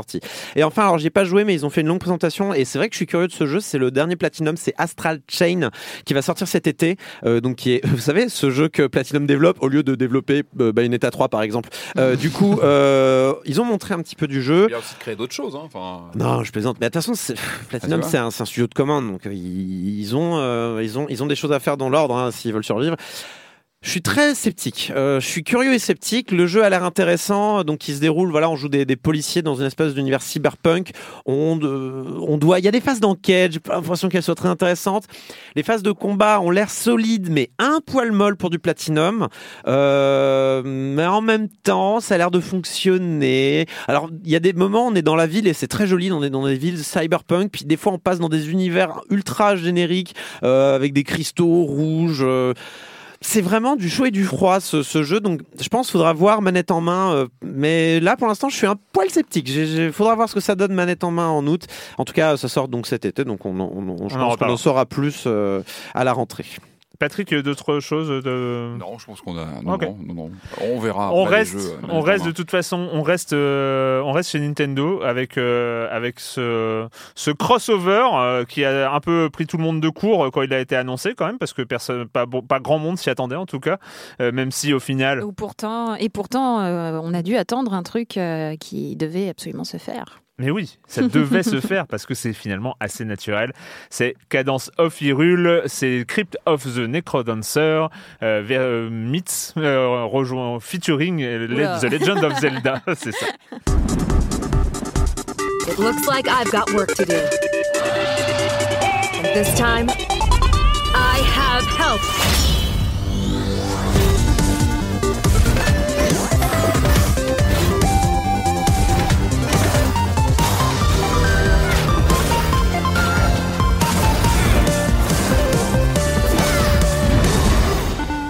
Le jeu qui te permet de comprendre, de saisir un peu d'épité que tu n'as aucun sens du rythme. Exactement. C'est- mon cas, c'est mon cas. Voilà, je dois dire, je dois le- le- l'admettre euh, que euh, déjà euh, quand euh, le personnage est sur Terre, tranquille, et qu'on a le temps de voir le pattern des ennemis, je galère. Dès qu'il a les pieds dans l'eau, je pleure. Euh, c'est donc, euh, bah, c'est Crypt of the Necrodancer. Hein. On- Crypt of the Necrodancer, euh, jeu tellement culte de la scène indépendante par Brace Yourself Mm. Games euh, qui, euh, qui, qui a eu une vie incroyable. Enfin, déjà, il a eu un succès sur la scène indé classique, donc en, en Europe et aux États-Unis, mais il a, il a même, il a- ils ont même réussi à se faire éditer donc par Spike Chunsoft euh, au Japon pour euh, être sorti. Euh, Du coup, on a le droit à des crossovers chelous avec des personnages chelous en Europe. Enfin, ce jeu a une, une espèce de, de- de vie incroyable après sa sortie et une espèce de renommée qui fait qu'il est arrivé aux oreilles de Nintendo où apparemment Aonuma, donc le principal showrunner, alors c'est- ça peut être le cas dans les prochains Zelda, mais euh, principal showrunner de Zelda et aussi euh, Miyamoto, apparemment jouent au jeu, ont été euh, bluffés et, et c'est ce qui a poussé apparemment cette C'est- collaboration à être C'est faite. assez rare, quoi, de voir Nintendo s'intéresser à la scène indépendante. euh, C'est- C'est c'est- c'est le cas, surtout, euh, enfin Miyamoto. Enfin, disons que des différentes interviews qu'on peut lire de Miyamoto, moi j'ai j'ai cru comprendre qu'il était assez hermétique aux idées venues de l'extérieur, même si a Mm. priori ça a tendance à changer. Et là, pour qu'ils disent waouh, ce jeu. Ce jeu de Gaijin m'a m'a bluffé. Enfin, je- oui, donc c'est qu'il est très bien le jeu. Enfin, tu vois ce que je veux dire, Ouais, c'est ouais. qu'il est vraiment très intelligent. euh, voilà. Euh, même si Miyamoto a dit qu'il aimait Minecraft et ce genre de choses. Mais bref, euh, Cadence of Hyrule, donc, c'est Crypt of the Necrodancer, donc un roguelike, euh, roguelite même, où on doit évoluer dans des donjons aléatoirement générés en rythme. Oui. Généralement, enfin en fait c'est au, niveau, au début c'est généré aléatoirement, mais après c'est ça reste. Dans Crypt? Ah non, pas dans Crypt, dans. Dans le premier Crypt, c'est. Oui, d'accord. Oui, pardon, Pas de excuse-moi, je croyais que tu parlais de cadence. Pas de problème. Et dans Cadence aussi, en vrai, c'est généré aléatoirement, mais euh, on va en discuter. Euh, le, donc, dans le Crypt of the Necrodancer, c'est généré aléatoirement. Euh, et euh, voilà, donc euh, roguelike classique, on doit aller tout en bas d'un donjon. Et on a des ennemis qui se déplacent en rythme et qui ont des déplacements spécifiques. Par exemple, le zombie qui lève les bras avant d'avancer une case et qui lève les bras avant d'avancer une case, tout en rythme. Sachant que toi, tu perds ton combo si tu ne fais pas une action euh, sur le rythme de la musique. Ou alors, si tu te fais toucher aussi, tu perds, on va dire, ton combo. Ça, une fois qu'on a placé les bases là, on arrive avec Zelda, qui de son côté est un plutôt un jeu d'aventure avec un monde déjà euh, designé. euh, euh, donc tu te dis, alors ok pour l'aspect donjon, ok pour le bestiaire, ok pour l'univers, il y a moyen de, y a moyen de moyenner entre guillemets. Mais alors comment tu fais pour appliquer du dungeon crawler à un système aussi figé? Eh ben ils s'en sortent pas trop mal finalement, euh, Brace Yourself Games. Donc euh, on démarre le jeu, euh, on doit choisir entre Zelda ou Link. On démarre quelque part euh, dans le monde, a priori toujours au château si Zelda et quelque part dans Cocorico je crois si t'es Link. Et tu et tu pars à la découverte du monde, pareil donc en rythme. Donc dans différents écrans où s'il y a des monstres, là tu dois respecter le rythme, c'est-à-dire euh, te déplacer en rythme. T'as t'as un rythme assez soutenu d'action. Oui. euh, Bah c'est ouais c'est ce qu'on a pu entendre là euh, dans le générique. Alors euh. que quand t'as pu les monstres, ça devient Voilà. un peu plus cool et c'est le niveau plutôt explora- exploration. euh, Voilà, bah, exactement. Donc c'est-à-dire que le, le jeu, euh, pour euh, justement euh, ménager la chèvre et le chou entre euh, le roguelite et le jeu d'aventure, passe comme ça d'un mode euh, rythmique à un mode libre. Et du coup, ça marche plutôt bien parce qu'une fois que tu as vidé un écran de ces monstres, eh ben, tu n'es plus obligé de respecter le rythme, Mm. mais tu peux passer un peu plus de temps Tu peux à, respirer un petit peu, quoi. tu peux respirer, prendre ton caillou, le poser là, monter sur une, euh, monter sur une corniche, récupérer l'objet qui s'y trouve, redescendre. Euh, tiens, là, il y aurait, il y aurait pas, il y aurait pas une grotte à visiter. S'il y en a une, tu y vas. Il y a des monstres à nouveau. Le rythme reprend et tu peux reprendre ton, tu peux reprendre ta vie de Necrodancer euh, Ouais. classique, quoi. Pour ce qui est de la, pour ce qui est de la, du dungeon design ou en tout cas de, du design du monde, euh, moi, j'ai le sentiment que euh, c'est quand même généré aléatoirement. En tout cas, le placement des différents éléments sur la carte est généré aléatoirement. Oui, les objets, tout ça, les monstres, euh, oui. C'est-à-dire que chaque partie, une partie ne ressemblera Mm. pas à une autre. Tu peux faire des runs. De, de, de ce Zelda-là. Ce qui était peut-être la crainte, hein, c'est qu'une fois que tu as fini l'univers, est-ce que ça vaut le coup d'y revenir? Oui. Oui, très clairement, tu peux repartir sur une run, euh, tenter de ne pas te faire toucher du tout, ne pas mourir, tout ça, euh, comme ce que faisaient les, les joueurs de Crypt of the. Euh, surtout que il y a cet aspect un petit peu dungeon crawling qui revient. Alors pas forcément dans le dans le monde général, mais une, en fait, t'as quatre donjons à, euh, à battre avant d'aller euh, au château d'Hyrule. Enfin, classique, hein, Mhm. Zelda shit, comme dirait l'internet. Mais du coup, tu tu dois aller visiter ces quatre donjons, récupérer quatre instruments, et chacun de ces donjons, c'est des donjons de Crypt of the Très classiques. C'est-à-dire que vraiment, euh, tu as un marchand qui est quelque part, qui chante, tu l'entends. euh, tu as euh, tu as des, pièges, des, des, monstres qui t'attendent, et, et tu dois creuser avec ta pelle dans, dans des murs pour découvrir des poches de monstres, exactement comme dans Crypt of the Necrodancer. Et en général, c'est quoi? C'est chaque donjon, ça va être deux étages d'un côté. Tu reviens au hub central où tu vas débloquer un escalier qui va te permettre de ne pas avoir à refaire cette partie-là. De nouveaux étages à refaire. Pareil, euh, tu vas pouvoir euh, revenir au central. Tu vas récupérer un objet que tu vas garder le reste de ton aventure. Un boss de fin et tu recommences quatre fois pour tous les euh, donjons de, de, la carte. Du coup, tu es un petit peu dans cette routine de Zelda qui, qui, qui, qui s'embrique pas trop mal avec cet aspect généré de manière procédurale de, de, de Crypt of the Necrodancer. Ça se marie très bien, étonnamment d'ailleurs. Euh, moi, j'avais très peur de, ce mariage. Au final, ça marche bien et c'est très accessible. C'est-à-dire que pour moi, ce, euh, ce Canons of Hyrule, c'est un petit peu euh, le Crypt of the Necrodancer, si tu galérais avec Crypt of the Necrodancer, je peux le conseiller euh, aux gens qui avaient du mal car Ce que tu viens de dire est hyper vexant. Je trouve ce aussi, point-là mais je comprends. Ah, c'est vexant. mais c'est vrai C'est vexant que- pour, euh, pour, mon, pour, pour mon incompétence. bah Disons que quand tu meurs dans ce Cadence of Hyrule, tu reprends là où t'en étais. Oui, c'est vrai, c'est vrai. Il y a, il y a- il y a un côté Oui. euh, Un peu moins pu- punitif, quand Ouais, même. et je suis mort un sacré paquet de fois. Ouais. Mais au moins, t'as vu la fin du jeu. J'ai jamais vu la fin de Crypt of the Necrodancer, tu vois ce que je veux Mhm. dire Euh, Donc, il y a peut-être cet aspect qui, à mon avis, peut être beaucoup moins frustrant parce que les roguelites sont frustrants et peuvent l'être. Et du coup, même si, en effet, il y a, il y a cette notion de rythme, et surtout, en fait, c'est pas le rythme le- qui est difficile dans Crypt of the Necrodancer, c'est le placement. C'est où se placer, Mhm. vite réfléchir à est-ce que je dois me mettre en bas? Non, je vais me prendre un coup. Est-ce que je me mets à gauche? Non, je vais me prendre un coup. Est-ce que je dois rester là, mettre mon bouclier? Peut-être, oui, il va falloir faire ça parce qu'il y a, un coup qui arrive, machin. Et en fait, c'est plutôt un jeu d'échecs en temps réel où il faut vraiment euh, placer ses pions euh, comme il faut pour ne pas se faire avoir. Et c'est ça qui est plutôt difficile parce que le rythme il change pas finalement. C'est tac, tac, tac, tac. Il faut juste avoir une espèce de. Ouais, c'est pas facile. Hein. Des fois, tu prends des coups à l'infini parce que tu, tu rentres dans un, cycle de dégâts et t'arrives pas à comprendre que bah oui, le zombie là, si tu continues à lui marcher dessus, bah il va continuer à te manger le cul. Et du coup, euh, il faut faire très attention et, et, essayer de sortir de cycle. Je pense que ce Zelda-là permet justement euh, de, de réessayer plus facilement et de s'entraîner de manière plus naturelle que dans un Crypt of the Necrodancer où faut euh, où faut euh, faut aller dans des salles spécifiques euh, qui sont prévues par le jeu et ensuite refaire tout le donjon généré aléatoirement. Et ce qui peut être compliqué, euh, ce qui peut être très démoralisant. Là, je trouve Mm. dans ce Zelda-là, ça l'est moins. C'est moins démoralisant que dans un Crypt of the classique. Camille. Oui, bah alors moi je ne veux pas vous parler technique euh, aussi poussée que, que Corentin parce que vraiment comme Erwan, je, je galère, c'est vraiment pas mon truc les jeux de rythme. Mais moi je voudrais souligner vraiment euh, l'amour de la licence Zelda Oui, qui est vraiment absolument euh, respecté dans tout, que ce soit la musique, euh, le level design, euh, enfin les, de de graphismes. là. Voilà, les graphismes qui sont absolument magnifiques. T'as vraiment l'impression, en fait, de, de, de jouer à un vieux Zelda, mais euh, avec du coup cette, euh, ce côté en plus de rythme et de musique. Et, euh, et je trouve que c'est enfin, c'est vraiment déjà.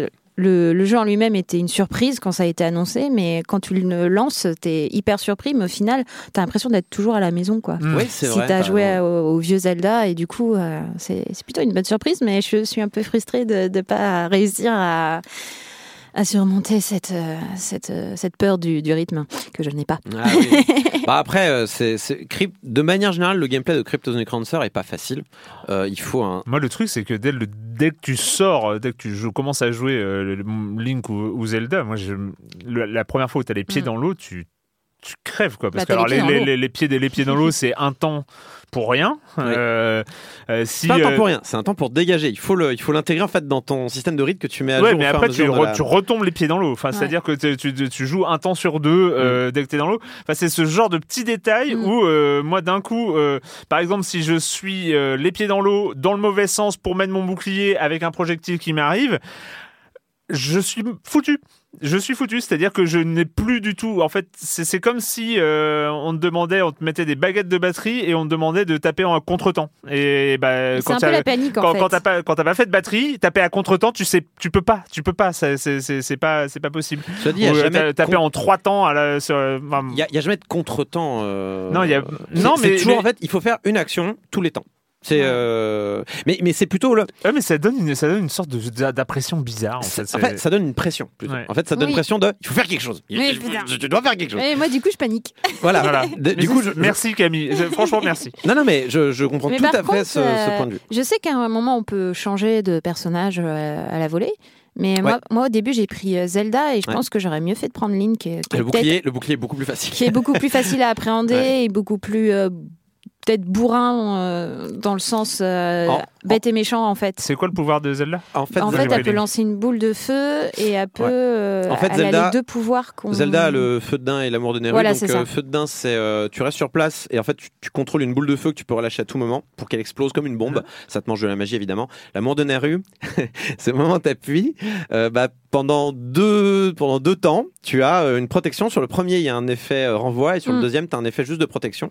Euh, après, plus tard, tu gagnes un pouvoir, donc tu peux maintenir le. le, le- Voilà. C'est très pour compliqué ça, à je, gérer. je pense que j'aurais mieux fait de prendre Link et ça serait Alors mieux que, passé. Quoi. alors que Link, il a un bouclier qui peut activer quand il veut, même en dehors du rythme, Et puis on connaît quoi. et, et il peut le garder, ça consomme rien, Hmm. et ça consomme que quand il renvoie un projectile Mm. ou quand il euh, part un coup. Donc que c'est beaucoup plus simple à Parce gérer. que du coup, Zelda, elle a des pouvoirs forts, mais elle est aussi très vulnérable. Donc, Ouais, Et euh, du coup, vous conseillez de faire le premier ou celui-là pour ceux qui débuteraient là, qui Ah non, non, pour ceux euh, qui débutent, Zelda. Enfin, on le- commence par le Zelda. Cadence Hyrule. Parce que moi j'ai commencé l'original, c'est vrai que c'est pas évident. En tout cas, donc le Zelda, comme tu disais, c'est intéressant intéressant, c'est que ça peut permettre de se lancer, Lancer, dans, ouais. ce, dans cette catégorie de jeu, C'est une porte d'entrée. dans ouais. cette famille. Disons que si tu Euh, trouves celui-là difficile, c'est vrai que l'autre- laisses tomber quoi. l'autre, il est, il est vraiment, il est vraiment violent quoi. Donc euh, J'ai fait l'autre, il était vraiment violent. moi, moi, à titre personnel, je le trouve violent, mais je suis un peu maso, donc j'aime bien Par contre, il est, il est, euh, il est, euh, Switch only évidemment. Bah oui, c'est Eh oui, malheureusement. ouais, ouais, oui. Mais euh, et par contre, ce qui est cool, tu vois, par exemple dans Zelda, et c'est pour ça que je dis que c'est un peu une porte d'entrée, c'est que si jamais tu galères, comme ça a été mon cas sur certains boss où vraiment j'y arrivais pas, et je me dis, bon, comment je vais faire, tu peux cumuler. Tu peux aller dans le monde et essayer de trouver des quarts de cœur pour augmenter ta vie. Mm. Tu peux aller chercher du bon matériel pour y retourner bien en, en armé. plus, ils sont assez généreux hein, pour euh, tout ce qui est rubis, cœur et. Oui. euh, Oui, d'ailleurs, il y a ce système, hein, euh, donc un petit peu comme dans, euh, comme dans euh, Crypt of the Necrodancer, le premier. C'est-à-dire que les diamants, vous les conservez euh, d'une mort à l'autre, alors que les rubis, vous les perdez. Ouais, donc ça. les rubis, vous les achetez dans Ce les. qui est assez étonnant quand même, c'est qu'il y a eu ce mariage. Parce que quand vous en parlez, je sens qu'il y a un stress quand même permanent. Et ça, c'est la, c'est la mécanique même du gameplay qui fait qu'il y a un stress qui est tout le temps là avec, ces- avec les Crypt of the- of the Necrodancer. C'est étonnant parce que Zelda, par définition, t'as pas un stress bah, c'est euh, tout le temps. l'exploration, quoi. C'est de l'exploration, c'est du pré-monde ouvert Ouais, déjà à mais ça, ils ont réussi à Et- faire un équilibre Et- entre et les deux. C'est étonnant, je trouve, de, de- que les deux, alors que ce sont deux, deux mentalités de gameplay, de, de, de, de Mm. Jeux vidéo belle di- fusion, radicalement différentes. Donc c'est plutôt osé, je trouve, En le fait, rapprochement. tu sens qu'il y a des, euh, tu sens qu'il y a des coutures de ci de là, euh, ou que c'est un petit peu artificiel, ou, euh, ou que c'est c'est un peu, euh, c'est, c'est, il y a eu une réflexion de bon, là, ça va pas coller, comment on va faire pour que ça fonctionne? Et du coup, tu tu, sens le moment où ils ont eu cette réflexion-là quand tu joues, et du coup, il y a peut-être ce côté un peu qui manque de naturel par moment, mais dans l'ensemble, ça marche bien. Tu dis, ils ont fait tout l'effort justement pour qu'il y ait un jeu, une cohérence générale Ouais. qui fonctionne. Et euh, même si, du coup, par moment, tu, tu peux t'énerver euh, parce qu'on perd un peu de cette pureté euh, de Crypt of the Necrodancer du premier, euh, mais qui, du coup, n'est pas du tout accueillante. Ouais, avait quand même son, il avait sa patte, son univers euh, très particulier, le premier. Et surtout, trouve. il avait un gameplay très pur, Il une proposition un de gameplay monde, qui est très un- Ouais, puis il avait une proposition de gameplay qui était très pure, qui faisait que le but dans The Necrodancer, c'est quand même d'arriver à faire du premier niveau au dernier niveau. euh, Enfin, de faire sa run, de réussir une run, Mm. comme dans tous les roguelites. Là, dans Zelda là, du coup, la mort a moins d'importance. Tu peux mourir en boucle, c'est pas grave. Et du coup, c'est peut-être un peu dommage à ce niveau-là. Euh, et et j'ai maintenant que j'ai terminé le jeu, j'ai pas forcément plus envie que ça d'y retourner. Ouais. Tu vois ce que je veux dire? Ils Alors vont que pas faire une euh, nouvelle partie plus, euh, Bah, un tu- peu plus hardcore. Il y a eu des euh, compromis des deux côtés, quoi. Tu- Du côté Zelda et du côté euh, du coup, Exactement. du, du gameplay, enfin des, des, des Du- dévelop- du développeur. coup, on a peut-être un jeu qui est un peu dilué, mais euh, qui, à mon avis, fonctionne très bien. Euh, Il y a eu de belles Bah, réflexions. Ouais, puis plus pour grand public, du coup. Voilà, donc, un peu euh, plus pour des gens qui ont pas, euh, qui sont, qui ont, enfin, qui, qui vont pas aimer les jeux trop durs et, euh, Ouais. enfin, il est dur, hein, il, est, il est un peu dur quand même. Et on l'a déjà dit, mais la musique est très cool. Et là- Ouais. Mais voilà, mais surtout, c'est servi par une musique incroyable euh, et, et, un, C'est et, beau. et un pixel art qui est. Puis c'est ça, c'est- puis oignons. c'est ça qui est bien, c'est que c'est pas juste beau. des skins Zelda, quoi, en Ouais. fait. C'est vraiment une pensée. euh, ils ont vraiment repensé le jeu. Ouais, ouais, absolument. Sur Switch, of course. Absolument, sur Switch, ça coûte 25 euros. 25 euros. Ouais. Ça va Quand même. Ouais, bon. Quand même. Je pense que le Quand premier aujourd'hui, On paye- je le trouve. On pour, paye la licence Zelda. C'est ça, c'est exactement ça. C'est ça. C'est comme euh, acheter des Nike. C'est pareil. tu, tu- tu payes. Voilà. Ah, mais t'as le truc. Acheter Zelda, c'est acheter des Nike, pareil. Le premier, tu Tu payes en- la marque. Tu payes la en marque. Le premier, Tu tu le payes souvent sous les 5 ou 10 euros euh, maximum, hein, le premier. Oui, d'accord. Mais il date Pardon. aussi, il date. hein. Euh, on retourne, on... un petit voyage en... dans le passé pour, euh, pour conclure. Euh, on revient en 99 quand la PlayStation tente. euh, Oh, tu le fais bien. Euh, tente, euh, tente de lancer son Mario Kart, euh, tente de lancer son Mario Kart avec l'équipe Crash Bandicoot et ça donne Crash Team Racing. Et euh, 20 ans plus tard, et ben ça revient avec, en version Nitro Full de Oui, quelque chose. Nitro. Full Nitro Full Nitro. Crash Team Racing.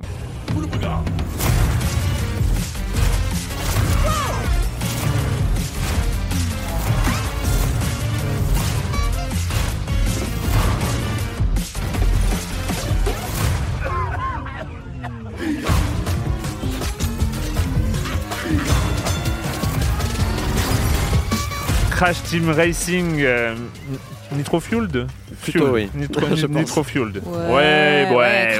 Après, moi, il y a plein de mots que je prononce mal, hein, donc je je vais pas me la C'est ramener. hein. CTR, puis voilà. Bon, du coup, euh, on a un kart, on a des caisses, on récupère des bonus et on doit finir premier, mais on n'y arrive jamais parce que l'avant-dernier, il a toujours des trucs meilleurs. Et euh, voilà, c'est ça, Camille? Oh non, Non. t'exagères un peu là quand même. Non, je résumais Mario Kart. Ah, Mario Kart, ah oui, d'accord, oui. Ouais. Mais là, c'est Mario Kart, mais en mieux en fait. Ah, ouh, oula Non, bien, ah, bien. je sais, je vais pas me faire des copains. En fait, ton, ton, ton bait est tellement énorme que je réagis même pas. Oh là là, non, Explique-nous, Camille. Ouais, alors euh, bah du coup, euh, du coup c'est pas un remake, c'est vraiment un remaster. hein, c'est euh, c'est les textures qui ont été améliorées. Il y a eu quelques petits ajouts de des, des, des épisodes qui ont suivi le premier euh, Mhm. Crash Team Racing, donc qui sont plutôt bienvenus. T'as aussi quelques petits éléments de personnalisation. tu peux euh, mettre des autocollants sur ton carte, changer les roues de ton carte, tout ça, c'est cool, c'est cool, c'est cool, mais en fait ça sert à rien. C'est vraiment juste euh, du Mhm. décor. Donc ça c'est un petit peu euh, bof, bof. Ouais, ok. Alors, euh, tu allumes euh, le jeu et là, tu te retrouves face à euh, 44 pages euh, à lire, bien sûr, Eh de ça, ça contrats, de licences, Tellement pas. fois deux, Ça se Hein fait pas. parce que Activision, c'est un- c'est voilà. un truc, mais euh, là, back euh, en 99, hein, là, c'est le truc, il a 20 ans d'âge. T'as as un truc et tu dois faire 46 fois bas avant de, de faire accepter. Comme si tu Et t'as deux fois, 46 t'as pages. deux licences à accepter 46 avant de lancer le 26. jeu la Et première bientôt, avec fois. l'écran tactile, il faudra faire euh, ça, euh, ta, ta signature à la fin du. Ouais. Non, mais c'est chaque- assez. tu auras euh, paraffé chaque fou, page. ça, ouais. c'est Ah. Moi, j'avais jamais eu ça jusqu'ici. cliffs hein. comme ça. Parce que des aussi, fois, des Ah, fois, t'appuies sur ça. L1 ou R1 et t'arrives directement Même, à la fin du truc, mais là, non, tu page par page par page. Même sur un. Destiny, par exemple, chez Activision, j'avais pas eu ça, ou alors je me rappelle pas, mais je me rappelle pas d'un PDF de 40 pages que tu survoles comme ça. C'est ridicule. aimables, c'est Activision. Moi, j'aime Ah, ils aiment bien, ils ont le sens de l'accueil. Bah, euh, en plus, c'est un jeu euh, kids. Enfin, c'est étonnant de te Ah balancer un, truc de 40 pages. Hein, Bon. Kevin, tu lis tout. Tu lis tout le texte. Ah, t'as pas bien lu la page Fi- 7. Tu reviens là. Fiche de Tu- lecture à la fin de CTR. Non, Attention. Bah, bah, voilà, voilà. Après, bon, bah, t'as plus le Naughty Dog, euh, malheureusement. bon, voilà, c'est ça, mais bon, faut faire avec. Et après, tu retrouves par contre exactement le même jeu qu'il y a eu en 99. Mm. Donc, euh, t'as toujours le mode euh, aventure euh, où tu es sur un espèce de hub et tu te promènes et tu vas euh, vers les niveaux euh, de- des courses. Euh, t'as le choix d'ailleurs entre le jeu vraiment pur classique et le jeu euh, un petit peu plus euh, moderne où en fait c'est exactement la même chose sauf que tu as tu peux changer de- ton personnage à volonté euh, au cours de la partie. D'accord. bon, parce que chaque personnage a ses propres ses propres trucs donc il y en a qui sont un peu plus on va dire équilibrés, d'autres qui sont plus dans l'accélération, d'autres qui sont plus dans dans la vitesse, tout ça tout ça. Et du coup bah tu te lances là-dedans et et première surprise c'est que les voix ont été changées. et ça ça m'a Euh, ça m'a N'ayant pas joué à la version originale en Ouais, 99, ouais, non, euh, mais je- moi c'est un peu ma Madeleine de Proust, donc Ouais. si tu veux, ça m'a un peu choqué quoi. Euh, sinon, bah, le jeu il est très très très beau, les effets de texture ils sont super chouettes, ça reste l'esprit cartoon, mais euh, avec euh, un, vraiment ils ont un beau travail euh, d'orfèvre. J'ai trouvé, euh, euh, en tout cas, en, en, la- en y jouant, ça, ça répond bien. Enfin, je trouve que le, le- le- le jeu est vraiment, est vraiment très bon en termes de, de sensations et tout ça. Enfin, ça a Ouais. pas grand. Ça, Ça- tourne en 60 FPS Non, 30. 30, et c'est ça le gros Ah, problème mince. du truc. Et les loadings, on en parle ou pas Alors moi, sur Les temps de chargement, mais c'est pire que sur catastrophe. Non, non, PlayStation. Non, c'est Ah, loin. mais, non, non, mais c'est loin. vous voulez. Vous voulez le- une Madeleine de Proust Non, ou non, pas non, non, c'est loin d'être anodin. C'est que là, on est sur, on peut parler d'un tue l'amour, quoi. Ouais. C'est vraiment le truc. C'est un jeu où vraiment t'enchaînes. Hein Tu, tu vois, le, le Mario Kart sur Switch, il est justement, il est bien pensé Oui, pour mais c'est un, un Mario censé- Kart sur Switch pensé, euh, sorti Ouais, mais là, le en. Voilà. problème, alors moi j'y joue sur Switch hein, au Crash Team, mais, c'est euh, le catastrophique. même. Non, mais c'est catastrophique les changements. passe, Alors j'espère que ça peut être changé, j'espère que ça va être patché, que ça peut parce que là c'est catastrophe, c'est très très long. Un jeu où par définition tu enchaînes les courses, tu, tu, Hmm. tu changes de. Là, euh, bon, c'était une parenthèse, mais une grosse Ouais. Oui, oui. parenthèse quand Non, même. Je suis hein, d'accord qui- avec toi là-dessus. Moi, je me suis- euh, je me pète suis- bien l'ambiance quand même. hein, et j'ose Moi, je même me- pas. euh, Est-ce que ce serait pas une, un, un- un élément marketing pour vendre la PS5 tu sais, la Bah, quand PS5, t'as ils une viennent, Switch, ils quand même de déposer euh, un, brevet, Bah, un brevet sur alors- les jeux sans temps de chargement. Il paraît- SSD, Donc, les Non, mais SSD. il Donc voilà, il c'est- paraît que à sur- mon avis, c'est un c'est c'est une pub pour. Il paraît que sur la, la Pro et la Xbox One, bon, euh, euh, C'est quand même pas non plus un jeu. apparemment euh, ça va, ça va beaucoup Non, non, plus mais là, c'est un problème d'optimisation. Mais là, mais là, on c'est- se c'est- demande c'est parce que là, on se demande quand même quoi. Parce que Espérons, 30, je suis 30 pas FPS et aussi temps, le temps de Espérons que tout ça largement, peut c'est un être, peu. Kevin 8 ans, il a une Switch, il a pas une Xbox One X. Bah voilà, c'est ça. C'est ça ça. le problème. Euh, et donc, euh, bah, pour le reste, ça, ça marche Bah moi, j'ai retrouvé Avec- exactement les mêmes sensations. Avec quand même par rapport à 1999, il y a un truc qui s'appelle Internet qui s'est un peu développé. Et, Online. euh, et donc avec ce, ce, ce côté Mais il est assez, assez pauvre. Tu peux Ouais. pas faire grand chose, quoi. En fait, tu rejoins des, des, des gens, tu fais des courses, mais il n'y a pas de championnat, il n'y a pas de scoring, euh, vraiment. Euh, tu gagnes des points sur, euh, sur ta partie, mais bon, au final, euh, il n'y a pas, y a pas l'esprit championnat qu'on peut avoir sur un Mario Kart. Et du coup, tu as ça, donc tu peux faire des courses et tu peux faire aussi des, des battles. Mm. Des espèces d'arènes où tu dois récupérer euh, le- un maximum de cristaux avec ton équipe et te, te, te balancer des trucs dans la, dans la tronche. Mais ça, je trouve que les arènes ont très mal vieilli. Elles sont assez petites et euh, finalement, tu, fais, tu tournes en rond. Et ça, c'est un petit peu, un petit peu, un petit peu dommage quand même. C'est marrant, c'est marrant parce que moi, c'est le, c'est la critique inverse de ce que je fais au mode battle des Mario Kart modernes, c'est que les arènes sont trop grandes, justement. Ouais. Du coup, euh, le, le fait que tu me dises que les arènes soient trop petites, ça Bah, me fait, fait, c'est fait elles sont, bah, en fait, elles sont très, très, très fidèles à l'o- à l'original et Ouais. Du coup, euh, je pense Ouais. que ça aurait été bien de le Et refaire même, un peu même plus. la euh, disposition des touches, hein, le X enfin, sur, sur Switch, c'est le bouton du bas pour accélérer. Enfin, tu vois, c'est- très old school, les touches de saut sur les, sur les tranches. euh, C'est vraiment un jeu qui est dans son jus, en fait. Alors, T'as joué bon, sur Switch, toi? Euh, Ouais, Moi, j'ai joué sur PS4. Et t'avais les mêmes chargements? Mais oui, Oui, j'ai autant de chargement. oui. Ah oui, donc c'est pas lié à la Switch, Ah d'accord. non, oui, ah oui, donc c'est- il y a bien un souci euh, Oui, oui. assez, assez important. Oui, oui, oui. oui. Alors moi, le truc, c'est que le premier, le CTR d'origine sur PlayStation, il avait vraiment été une excellente surprise. Il avait Ouais. vraiment joué fin ce jeu parce qu'il était arrivé sur une console qui n'avait pas Mario Kart. Il Et avait vraiment réussi. Tout le monde attendait, je me rappelle encore, un clone euh, éhonté Mais de oui, Mario c'est Kart. ça, mais non, mais il y a Et tout, tout il avait, il l'univers de une Crash. Quoi. proposition, il avait vraiment créé, bah, un peu plus, il rassemblait toute l'imagerie. Moi j'aime bien l'imagerie Crash Bandicoot. Ah, c'est très cartoon, c'est très drôle. C'est- J'aime bien Crash Bandicoot, j'aime bien cet une univers. J'en ai une, ouais. ouais, ouais. Et euh, mais, euh, mais non, mais c'est vrai que j'aime bien ce, ce, ce lore. euh, bandi- et surtout à l'époque, tu vois, il y avait un peu un étendard PlayStation. C'était, la mascotte officielle. il y avait un côté. Et puis c'était un jeu qui était très bien fichu pour pour la PlayStation. Là, en prenant celui-ci en main, alors c'est pas désagréable, hein, comme tu disais, la réalisation est très propre, c'est mignon. Quand tu passes ton chargement, au bout de trois minutes, tu joues à ta partie, c'est très bien. Moi, je trouve que le gameplay est quand même un peu raide. Quand tu sors d'un Mario Kart, moi, sur Switch, le jeu en face, il a quand même Mario Kart, qui est quand même un monument. Bah, ce qui Il est- a, le il se problème, c'est que- Mario Kart en face et c'est Ma- Mario Kart 8 qui est considéré Ça, dans, le, con- dans le consensus, violence. c'est- le meilleur Mario Kart. Donc c'est. sur Bah, Switch, sûr, franchement sur euh, Switch, il faut qu'il fasse profil bas le jeu parce que il est. Alors ok, je sais qu'il est vendu moins cher, il est, mais bon, attention parce que il est.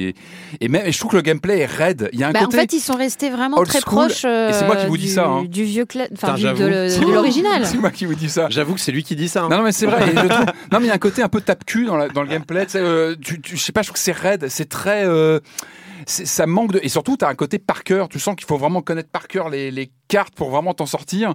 Bah, euh, un- comme dans Mario Kart. Ouais, enfin. mais là, c'est vraiment. Là, je trouve que c'est c'est vraiment ultra. euh, Enfin, c'est vraiment. On retrouve. Mais- Moi, je trouve que. C'est vraiment une signature très 99. Alors, ouais, mais c'est vraiment un jeu pour, euh, pour les fans, quoi, en fait. C'est Oui, c'est ça. Mais le euh, problème, je pense qu'il va avoir Pour du ceux- mal. En fait, c'est un jeu pour ceux qui ont aimé Spyro, c'est ça Non, mais après, après, il n'y a pas de. J'ai la- Moi, y j'ai a- la si, sensation. si- si le jeu il est, euh, il est comme avant. En fait, le problème c'est qu'à mon sens, il n'y a pas que les euh, graphismes qui peuvent vieillir. C'est vrai que des mécaniques peuvent aussi le En vieillir. tout cas, non, le- côté graphisme, euh, ils ont voilà, vraiment bien fait leur c'est le gameplay pour moi qui, qui, me semble. Est-ce que, est-ce que, est-ce qu'on a déjà mis les deux jeux côte à côte? Est-ce que c'est vraiment le même gameplay, purement le même gameplay? Bah, En tout cas, très, moi, très en fait, j'ai hein. rejoué Très, très au proche. classique il y a pas si longtemps, il y a Ouais. peut-être deux ans, et j'ai j'ai retrouvé exactement la même chose, en fait. Et en fait, coup- grosso modo, c'est comme si on avait fait un remake de Mario Kart 64, en fait. Euh, Ah non, non, non, Mario Kart 64, c'est une, une horreur à jouer aujourd'hui. hein. Faut pas. non, faut pas puis c'est pas un remake, hein, vraiment. Enfin, c'est pas justement, c'est pas un remake. Ouais, c'est vraiment juste dans le. Bah bon, moi j'ai- j'ai j'ai été étonné. N'ayant pas, pas joué au- à celui de 99, euh, j'ai été agréablement Non, surpris. Même Ah. si c'est vrai, le placement des touches est un petit peu très chelou. bizarre. Alors, je sais pas, Bah, surtout pour, les, pour le, mais- le système de turbo, en fait, euh, des fois, tu es obligé un peu de- d'appuyer sur carré, hop, tu reviens sur R1. Et moi j'ai l'impression qu'il va euh, faire l'effet inverse, c'est-à-dire que le premier on l'attendait pas, l'original, et il a fait un carton. Il a, il a- c'était vraiment comme euh, créer une communauté à l'époque. On parle d'une communauté en Oui. 99, donc c'était une autre époque. Et je pense que lui c'est l'inverse, c'est-à-dire qu'il arrive, il a, il y a une- quand même une réputation. Je pense qu'il va avoir du mal à tenir sur la, du- sur la durée, et en tout cas il fera jamais. Et je pense qu'il retrouvera Ouais, jamais mais c'est l'effet de surtout, l'original. un, c'est surtout clair. un jeu euh, pour faire plaisir euh, aux fans. À hein, Camille. euh, à Camille. Euh, mais je pense qu'on peut quand même s'amuser. Ah Regarde, non, il est Erwan. tu vois, tu sûr. connaissais pas, t'as quand même Oui, passé un ah bon oui, moment. oui, oui, tout à fait, tout à fait. Apparemment, il y a des problèmes sur le online, mais moi, j'en ai pas Ah là eu. aussi, donc, euh, pas décidément, il a quand même plein de. Qui va jouer online à ce jeu-là quoi Ah bah si si si ça peut Mais non, mais c'est pour jouer avec les copains. Non, c'est pas pour Avec les charge- entre deux chargements, tu. c'est pour jouer avec les Ah ouais, par contre, ouais, c'est ça. Non, mais les moi, pas eu chargements, le, soucis, le hein. 30 images secondes, c'est deux- tu sens qu'il y, a- il y a Ouais. quand même une marge, genre espérons qu'il y aura, feignantise de ce côté-là. Il va être un peu euh, repatché dans tous les sens parce que Bah, ça, j'espère, ça, ça se corrige. J'espère j'espère. oui que ça pourra être touché parce que là c'est quand même un, vrai Chers souci. amis, hein. chers Warning. amis, merci. Merci, c'est c'est fini avec les jeux vidéo pour cette avant-dernière émission de la douzième saison de Silence on joue. Et euh, avant de vous dire au revoir, la question rituelle à laquelle vous n'allez pas échapper et quand vous ne jouez pas, vous faites quoi, Camille? Eh ben moi, je suis allée au théâtre, je suis allée au Oh. Palais Royal, j'ai Oh. été voir euh, Edmond. Alors, je sais pas si vous connaissez. Ah bah si, bah, Bah si, hein, voilà. c'est sorti en 2000. pas vu encore, ça a commencé euh, en 2016, je crois. Ils ont fait un film en 2018 et j'avais commencé par le film en 2018 que j'avais beaucoup aimé. En fait, c'est l'histoire de Edmond de Rostand, qui est euh, écrivain, dramaturge, euh, qui écrit toujours en vers. Et en fait, il est un petit peu au bout de sa vie parce que tout le monde le trouve un petit peu trop vieillot, des vers, des vers, mon Dieu, mon Dieu, mon Dieu, mon Dieu. Et du coup, il y a un, un grand acteur qui euh, qui veut- absolument euh, faire euh, quelque enfin faire une pièce avec lui. Du coup, il accepte. Sauf que bah, le problème, c'est que tout est cool. Il y a tout. Il y a la scène, il y a le, le décor, il y a les acteurs, des grands acteurs. Mais il n'y a pas de texte. Donc du coup, il va devoir écrire une pièce euh, qui s'appelle Cyrano de Bergerac en même pas euh, une deux semaines, je crois. Et du coup, euh, tout tourne autour de ça. C'est très très drôle. Et en plus, du coup, j'ai été le voir au théâtre. La mise en scène est, est vraiment très très belle. Les acteurs sont superbes. C'est magnifique. Il y a des Et, acteurs connus, euh, des comédiens connus? Euh, je, je ne sais pas, je crois Ah, pas. Mais en tout cas, ils sont tous très très très forts. Très bien. Ouais. Je leur dirai. Mais allez voir vraiment, ça vaut vraiment le coup. C'est une très belle expérience. Patrick. Euh, Alors moi je sais pas si c'est la chaleur, je ne sais pas ce qui m'a pris.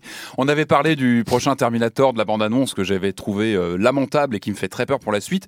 Je sais pas ce qui m'a pris, je me suis remis le dernier euh, Genesis, je me suis mis en 3D, je, voulais, je me suis dit tiens, je, je veux revoir ce film et, et en fait j'en avais un très mauvais souvenir, vraiment j'en avais un, un souvenir pitoyable, on avait dû en parler ici même. Et finalement. Je l'ai revu et, et c'est pire en fait, c'est encore pire. Non mais il est, il il il abominable m'a ce feinté, film. il m'a feinté. Non mais il est abominable, il est abominable. il est, il il Patrick, non non mais il est il est- catastrophique ce film. non mais vraiment en le revoyant, il y a, il y a 20 minutes qui t'envoient, il y a, il y, a, il y a quelque chose au début, tu vois le futur où ils envoient avec Kyle Reese euh, euh, en 84. Il y a une reconstitution de 84, c'était- c'était un peu la mode à l'époque de remettre le film de Ah, l'époque donc, dans il le a- il y a film. Reeves donc. Euh, non, Ah non, non Kyle Reese. Bah non, sinon euh, ça serait j'ai génial. entendu Kenny Reeves. Ah non, non, ah bah non, c'est un non. bon Et- point. mais en, en oui, gros, s'il y a non, non, Kenny mais Reeves, de toute sincèrement, façon, c'est tu, bon. tu as une demi-heure qui tient à peu près la route, tu, tu as une mise en abîme du film original dedans, donc c'est plutôt rigolo. Et puis tout s'effondre, mais d'une force, mais j'en pleurais, j'avais les larmes. Bon, c'est la 3D qui pique aussi, la, la 3D euh, peut, peut piquer, mais non, mais vraiment, c'est c'est d'une tristesse. Ils te détruisent complètement ce film de 84. Moi, je me rappelle encore le, le voir en VHS, le film original, c'est un souvenir qui reste un- que, que, Jacques, que je n'oublierai jamais. La, la vision du premier Terminator, c'est un choc, un film noir, méchant, hargneux, qui va jusqu'au bout. Et là, t'as un, t'as un Schwarzenegger avec les cheveux blancs, un papa gâteau qui, qui les aide. C'est c'est pitoyable. C'est un Terminator gentil qui fait des grimaces pendant tout le film. Mon Dieu, donc j'ai vraiment très très peur pour la suite. Terminator, c'est violent en plus. Voilà, moi j'adore les premiers, les deux premiers. Pour moi, ce sont des films imparables. Et euh, enfin voilà, non, je, je voulais en être sûr et je le confirme, c'est vraiment très mauvais ce, ce Genesis. Corentin. Salut à tous, c'est Corentin le Millénial. Aujourd'hui, je viens vous parler d'une série Netflix. Alors, du coup, je vais vous parler d'Agretsuko saison 2. Agretsuko, euh, j'en ai déjà parlé, je crois, ici, de la saison 1. Euh, donc, ça raconte l'histoire de Retsuko, qui est une euh, office lady, enfin, une, euh, voilà, une, une, une femme qui travaille dans une société japonaise. Alors, c'est un dessin animé, hein, et Retsuko, c'est un panda roux. Hein, on se calme tout de suite. Et euh, du coup, euh, c'est super chouette. C'est toujours super chouette, c'est super bien écrit. C'est euh, c'est vitriol contre la société japonaise et la société tout court, d'ailleurs. Donc euh, Retsuko, elle a des problèmes de cœur, elle a la pression de la société et de sa mère. Cette, cette saison, il y a sa mère. Elle lui dit "Faut que tu te maries, Retsuko." Mince, tiens, je t'ai apporté une photo d'un mec euh, très bien. Je pense que tu devrais te mettre avec. Petit mariage arrangé, pourquoi pas. Donc voilà, c'est un des, c'est un des. euh, Et Retsuko, elle en a marre. Et Retsuko, elle a un truc, c'est que Retsuko, elle est très timide, très très gentille dans la vie de tous les jours. Et elle dit oui, oui, oui, oui.